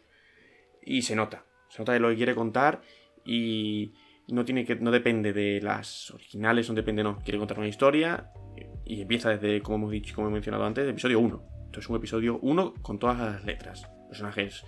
Por muchos son personajes ya conocidos, introducidos de cero. Pero es que no hemos hablado de hecho de C3PO. Pero bueno, ahí ya lo dejamos para la siguiente, que tiene un poco más de, de protagonismo. Todo empezado, todo, todo entrado de cero, todo con nueva estética, con nuevo mundo, porque es que antes te ha presentado una guerra, un conflicto de, de- de rebeldes, de un imperio, pero aquí tiene que presentarte como una sociedad buena, una sociedad perfecta, en cierto modo, cae en una tiranía. ¿Sabes lo que quiero decir? Entonces, eh, Más que una tiranía, un. un imperio. Ah, bueno, bueno, te, te refieres a la República, vale. Pensaba que estabas hablando del- de, la Orden Jedi, me he equivocado No, entonces. no, estoy hablando en general. ¿Cómo cae la República? ¿Cómo los caballeros Jedi tan poderosos, tan fuertes, caen ante un, ante un lado oscuro? Hay muchas formas de plantearlo. Pero conceptos que aparecen aquí, como el tema de la regla de dos que ya hemos mencionado, como el tema de la corrupción, como el tema de... Esta, peli se ha criticado por tener mucha política. Yo creo que no tiene tanta. No tiene, revisitándola me he dado cuenta que tampoco tiene tantos momentos en el Senado ni son tan densos como se algunas personas. Menos, menos aún teniendo, teniendo Juego de Tronos como hemos tenido, ¿no? No, y tampoco son tan densos como mucha gente defiende o alega. Entonces, Creo que son 15 minutos. por 15 eso minutos digo, y son muy película. rápidos, son muy ágiles de esto es lo que pasa, esto es lo que planteamos, pasa X, pasa Y, venga, siguiente. Entonces, yo creo que es una peli muy, muy entretenida que plantea unos conflictos de manera muy realista, porque habría sido muy fácil decir, el imperio llega por un golpe de estado, y ya está, no, no, no. O sea, llega de modo político, de modo tranquilo, vamos a ver cómo poco a poco el poder va llegando, cómo llegan las guerras clon. Creo que es un comienzo muy arriesgado, muy valiente, con cosas buenas, cosas malas. Quiero decir, muchas cosas malas que ha comentado Carlos no se las voy a rebatir, porque tiene razón en muchas, no es una peli perfecta. Pero como te gusta algo, bueno, ves sus cosas buenas y aceptas las malas. Y no se puede, no intentas justificarlas. No, había ju- no he justificado, creo, ni el tema de la, ni el tema de la velocidad de la fuerza, ni el tema de las tramas de debajo del agua, ni muchas otras cosas que opino que están mal en esta peli. Como el tema de la ropa de los Yeti que no hemos comentado. Que cogen el diseño de Obi-Wan de las originales cuando no tiene sentido, porque es el diseño que iba toda la gente en Tatooine. Y ahora, ahora es el atuendo de la Orden Jedi. Por mucho sea un atuendo en plan de monje. Entonces, es una peli muy divertida, un viaje a la infancia, no tanto como el de Carlos, porque yo la he visto muchas veces con los años y ya seguiré viendo. Pero creo que es, una, creo que es un inicio muy guay de una saga que tenemos aún mucho, mucho que decir. Bueno, pues muy bien. Pues hemos terminado ya aquí. Esto es un viaje al centro, un tanto especial, porque el viaje al centro siempre, siempre estamos aquí, Pablo y yo, y hacemos algún tipo de, de cosa al inicio especial, alguna narración, algún trailerito, algún lo que sea. Pero bueno, aquí en, vez de a Pablo hemos tenido a estos dos señores y vamos a seguir con esta sección. Lo que pasa que cuando Pablo esté de vuelta, pues Pablo también estará aquí con nosotros, acompañándonos. Así que va a ser incluso, incluso eh, más interesante estos programas. Así que nada, gracias a los dos, como siempre que estáis haciendo aquí un esfuerzo titánico conmigo. Más esfuerzo que tengo que hacer yo, que esto tiene que estar subido a las once y media de la mañana, mañana. ¿Vale? Bueno, Pero si bueno, sube por la tarde no pasa nada. Si sube por la noche no pasa nada. Nadie te va. Yo mismo. No, eh, en realidad es que tengo a Pablo aquí al lado con un látigo y si no lo hago me fustiga, ¿vale? Pero eso te Entonces gusta. prefiero que. prefiero, prefiero que no lo haga, ¿vale? Si, llama- llámame loco, pero prefiero que no lo haga. Bueno, muchas gracias a los dos, ya dicho. Y nada, muchas gracias a todos vosotros los que estáis escuchando. Que recordad que podéis seguirnos en. Primero, a Limpiando la Batcueva. También podéis eh, seguir al, al Esmial, ¿no? De, de Javi, ¿cómo se llamaba el a tuyo? Javi? Fangor. Pero eso sobre todo si sois gente. Bueno, o sea, podéis oír to- todo lo que queráis. Pero sobre todo si sois gente de Extremadura y os mola Tolkien, os mola el mundillo, no hace falta ser expertos, ¿vale? No hace falta que ya nos hace un examen, ni es necesario tener unos niveles, unos requisitos. Con que te guste un poco el universo y quieras más, saber más, búscanos, es mi Alfangor en Instagram. Y por ahora en Badajoz, desde luego, nos reunimos todos los segundos miércoles de cada mes, ahí en un bar. Y en Cáceres también se empezarán a hacer ese tipo de quedadas. Con lo que si estáis por Extremadura, contactad con nosotros. Y luego pues tenemos ahí pues eh, Limpiando la Batcueva en YouTube y en TikTok, que es todos los días tenéis algún trocito de información. Eh, creo que hoy has subido algo de... ¿De qué había subido algo hoy? ¿De qué había subido algo yo hoy? De, de, de... Mm, Ah, la regla de dos. De la regla de dos, fíjate, mira, lo han, lo han mencionado. Lo han mencionado en varias ocasiones estos dos señores hoy. Y, y ya tenéis a Limpiando la Batcueva ahí contaros, contándoos muchas más cosas. A nosotros ya nos conocéis, nos tenéis muy vistos algunos. Nos podéis seguir en Twitter, en Instagram, en el Refugio del Serpa, en TikTok también subimos nuestros pequeños clips. Aunque notaréis que algunos están bastante desactualizados, porque tengo que sacar clips de antiguos podcasts, ya que pues no estoy, los nuevos no, no están siendo con Pablo y prefiero no sacar clips de invitados y tal. Bueno, cosas, cosas de estas. Y también, por supuesto, en YouTube, en Twitch, que te hacen- resubimos directos, hacemos directos, hacemos cosas especiales. Y nada, como siempre, esta vez incluso más arriba de- que nunca. Aunque es bastante relativo, porque el espacio no sé si tiene eje Y o, tiene, o no lo tiene. Pero bueno, lo que está claro es que podemos ir cada vez más lejos porque ahora las fronteras son universales. Viajamos, yo qué sé, a otra constelación, por ejemplo. Y así poco a poco llegaremos a la cima del entretenimiento.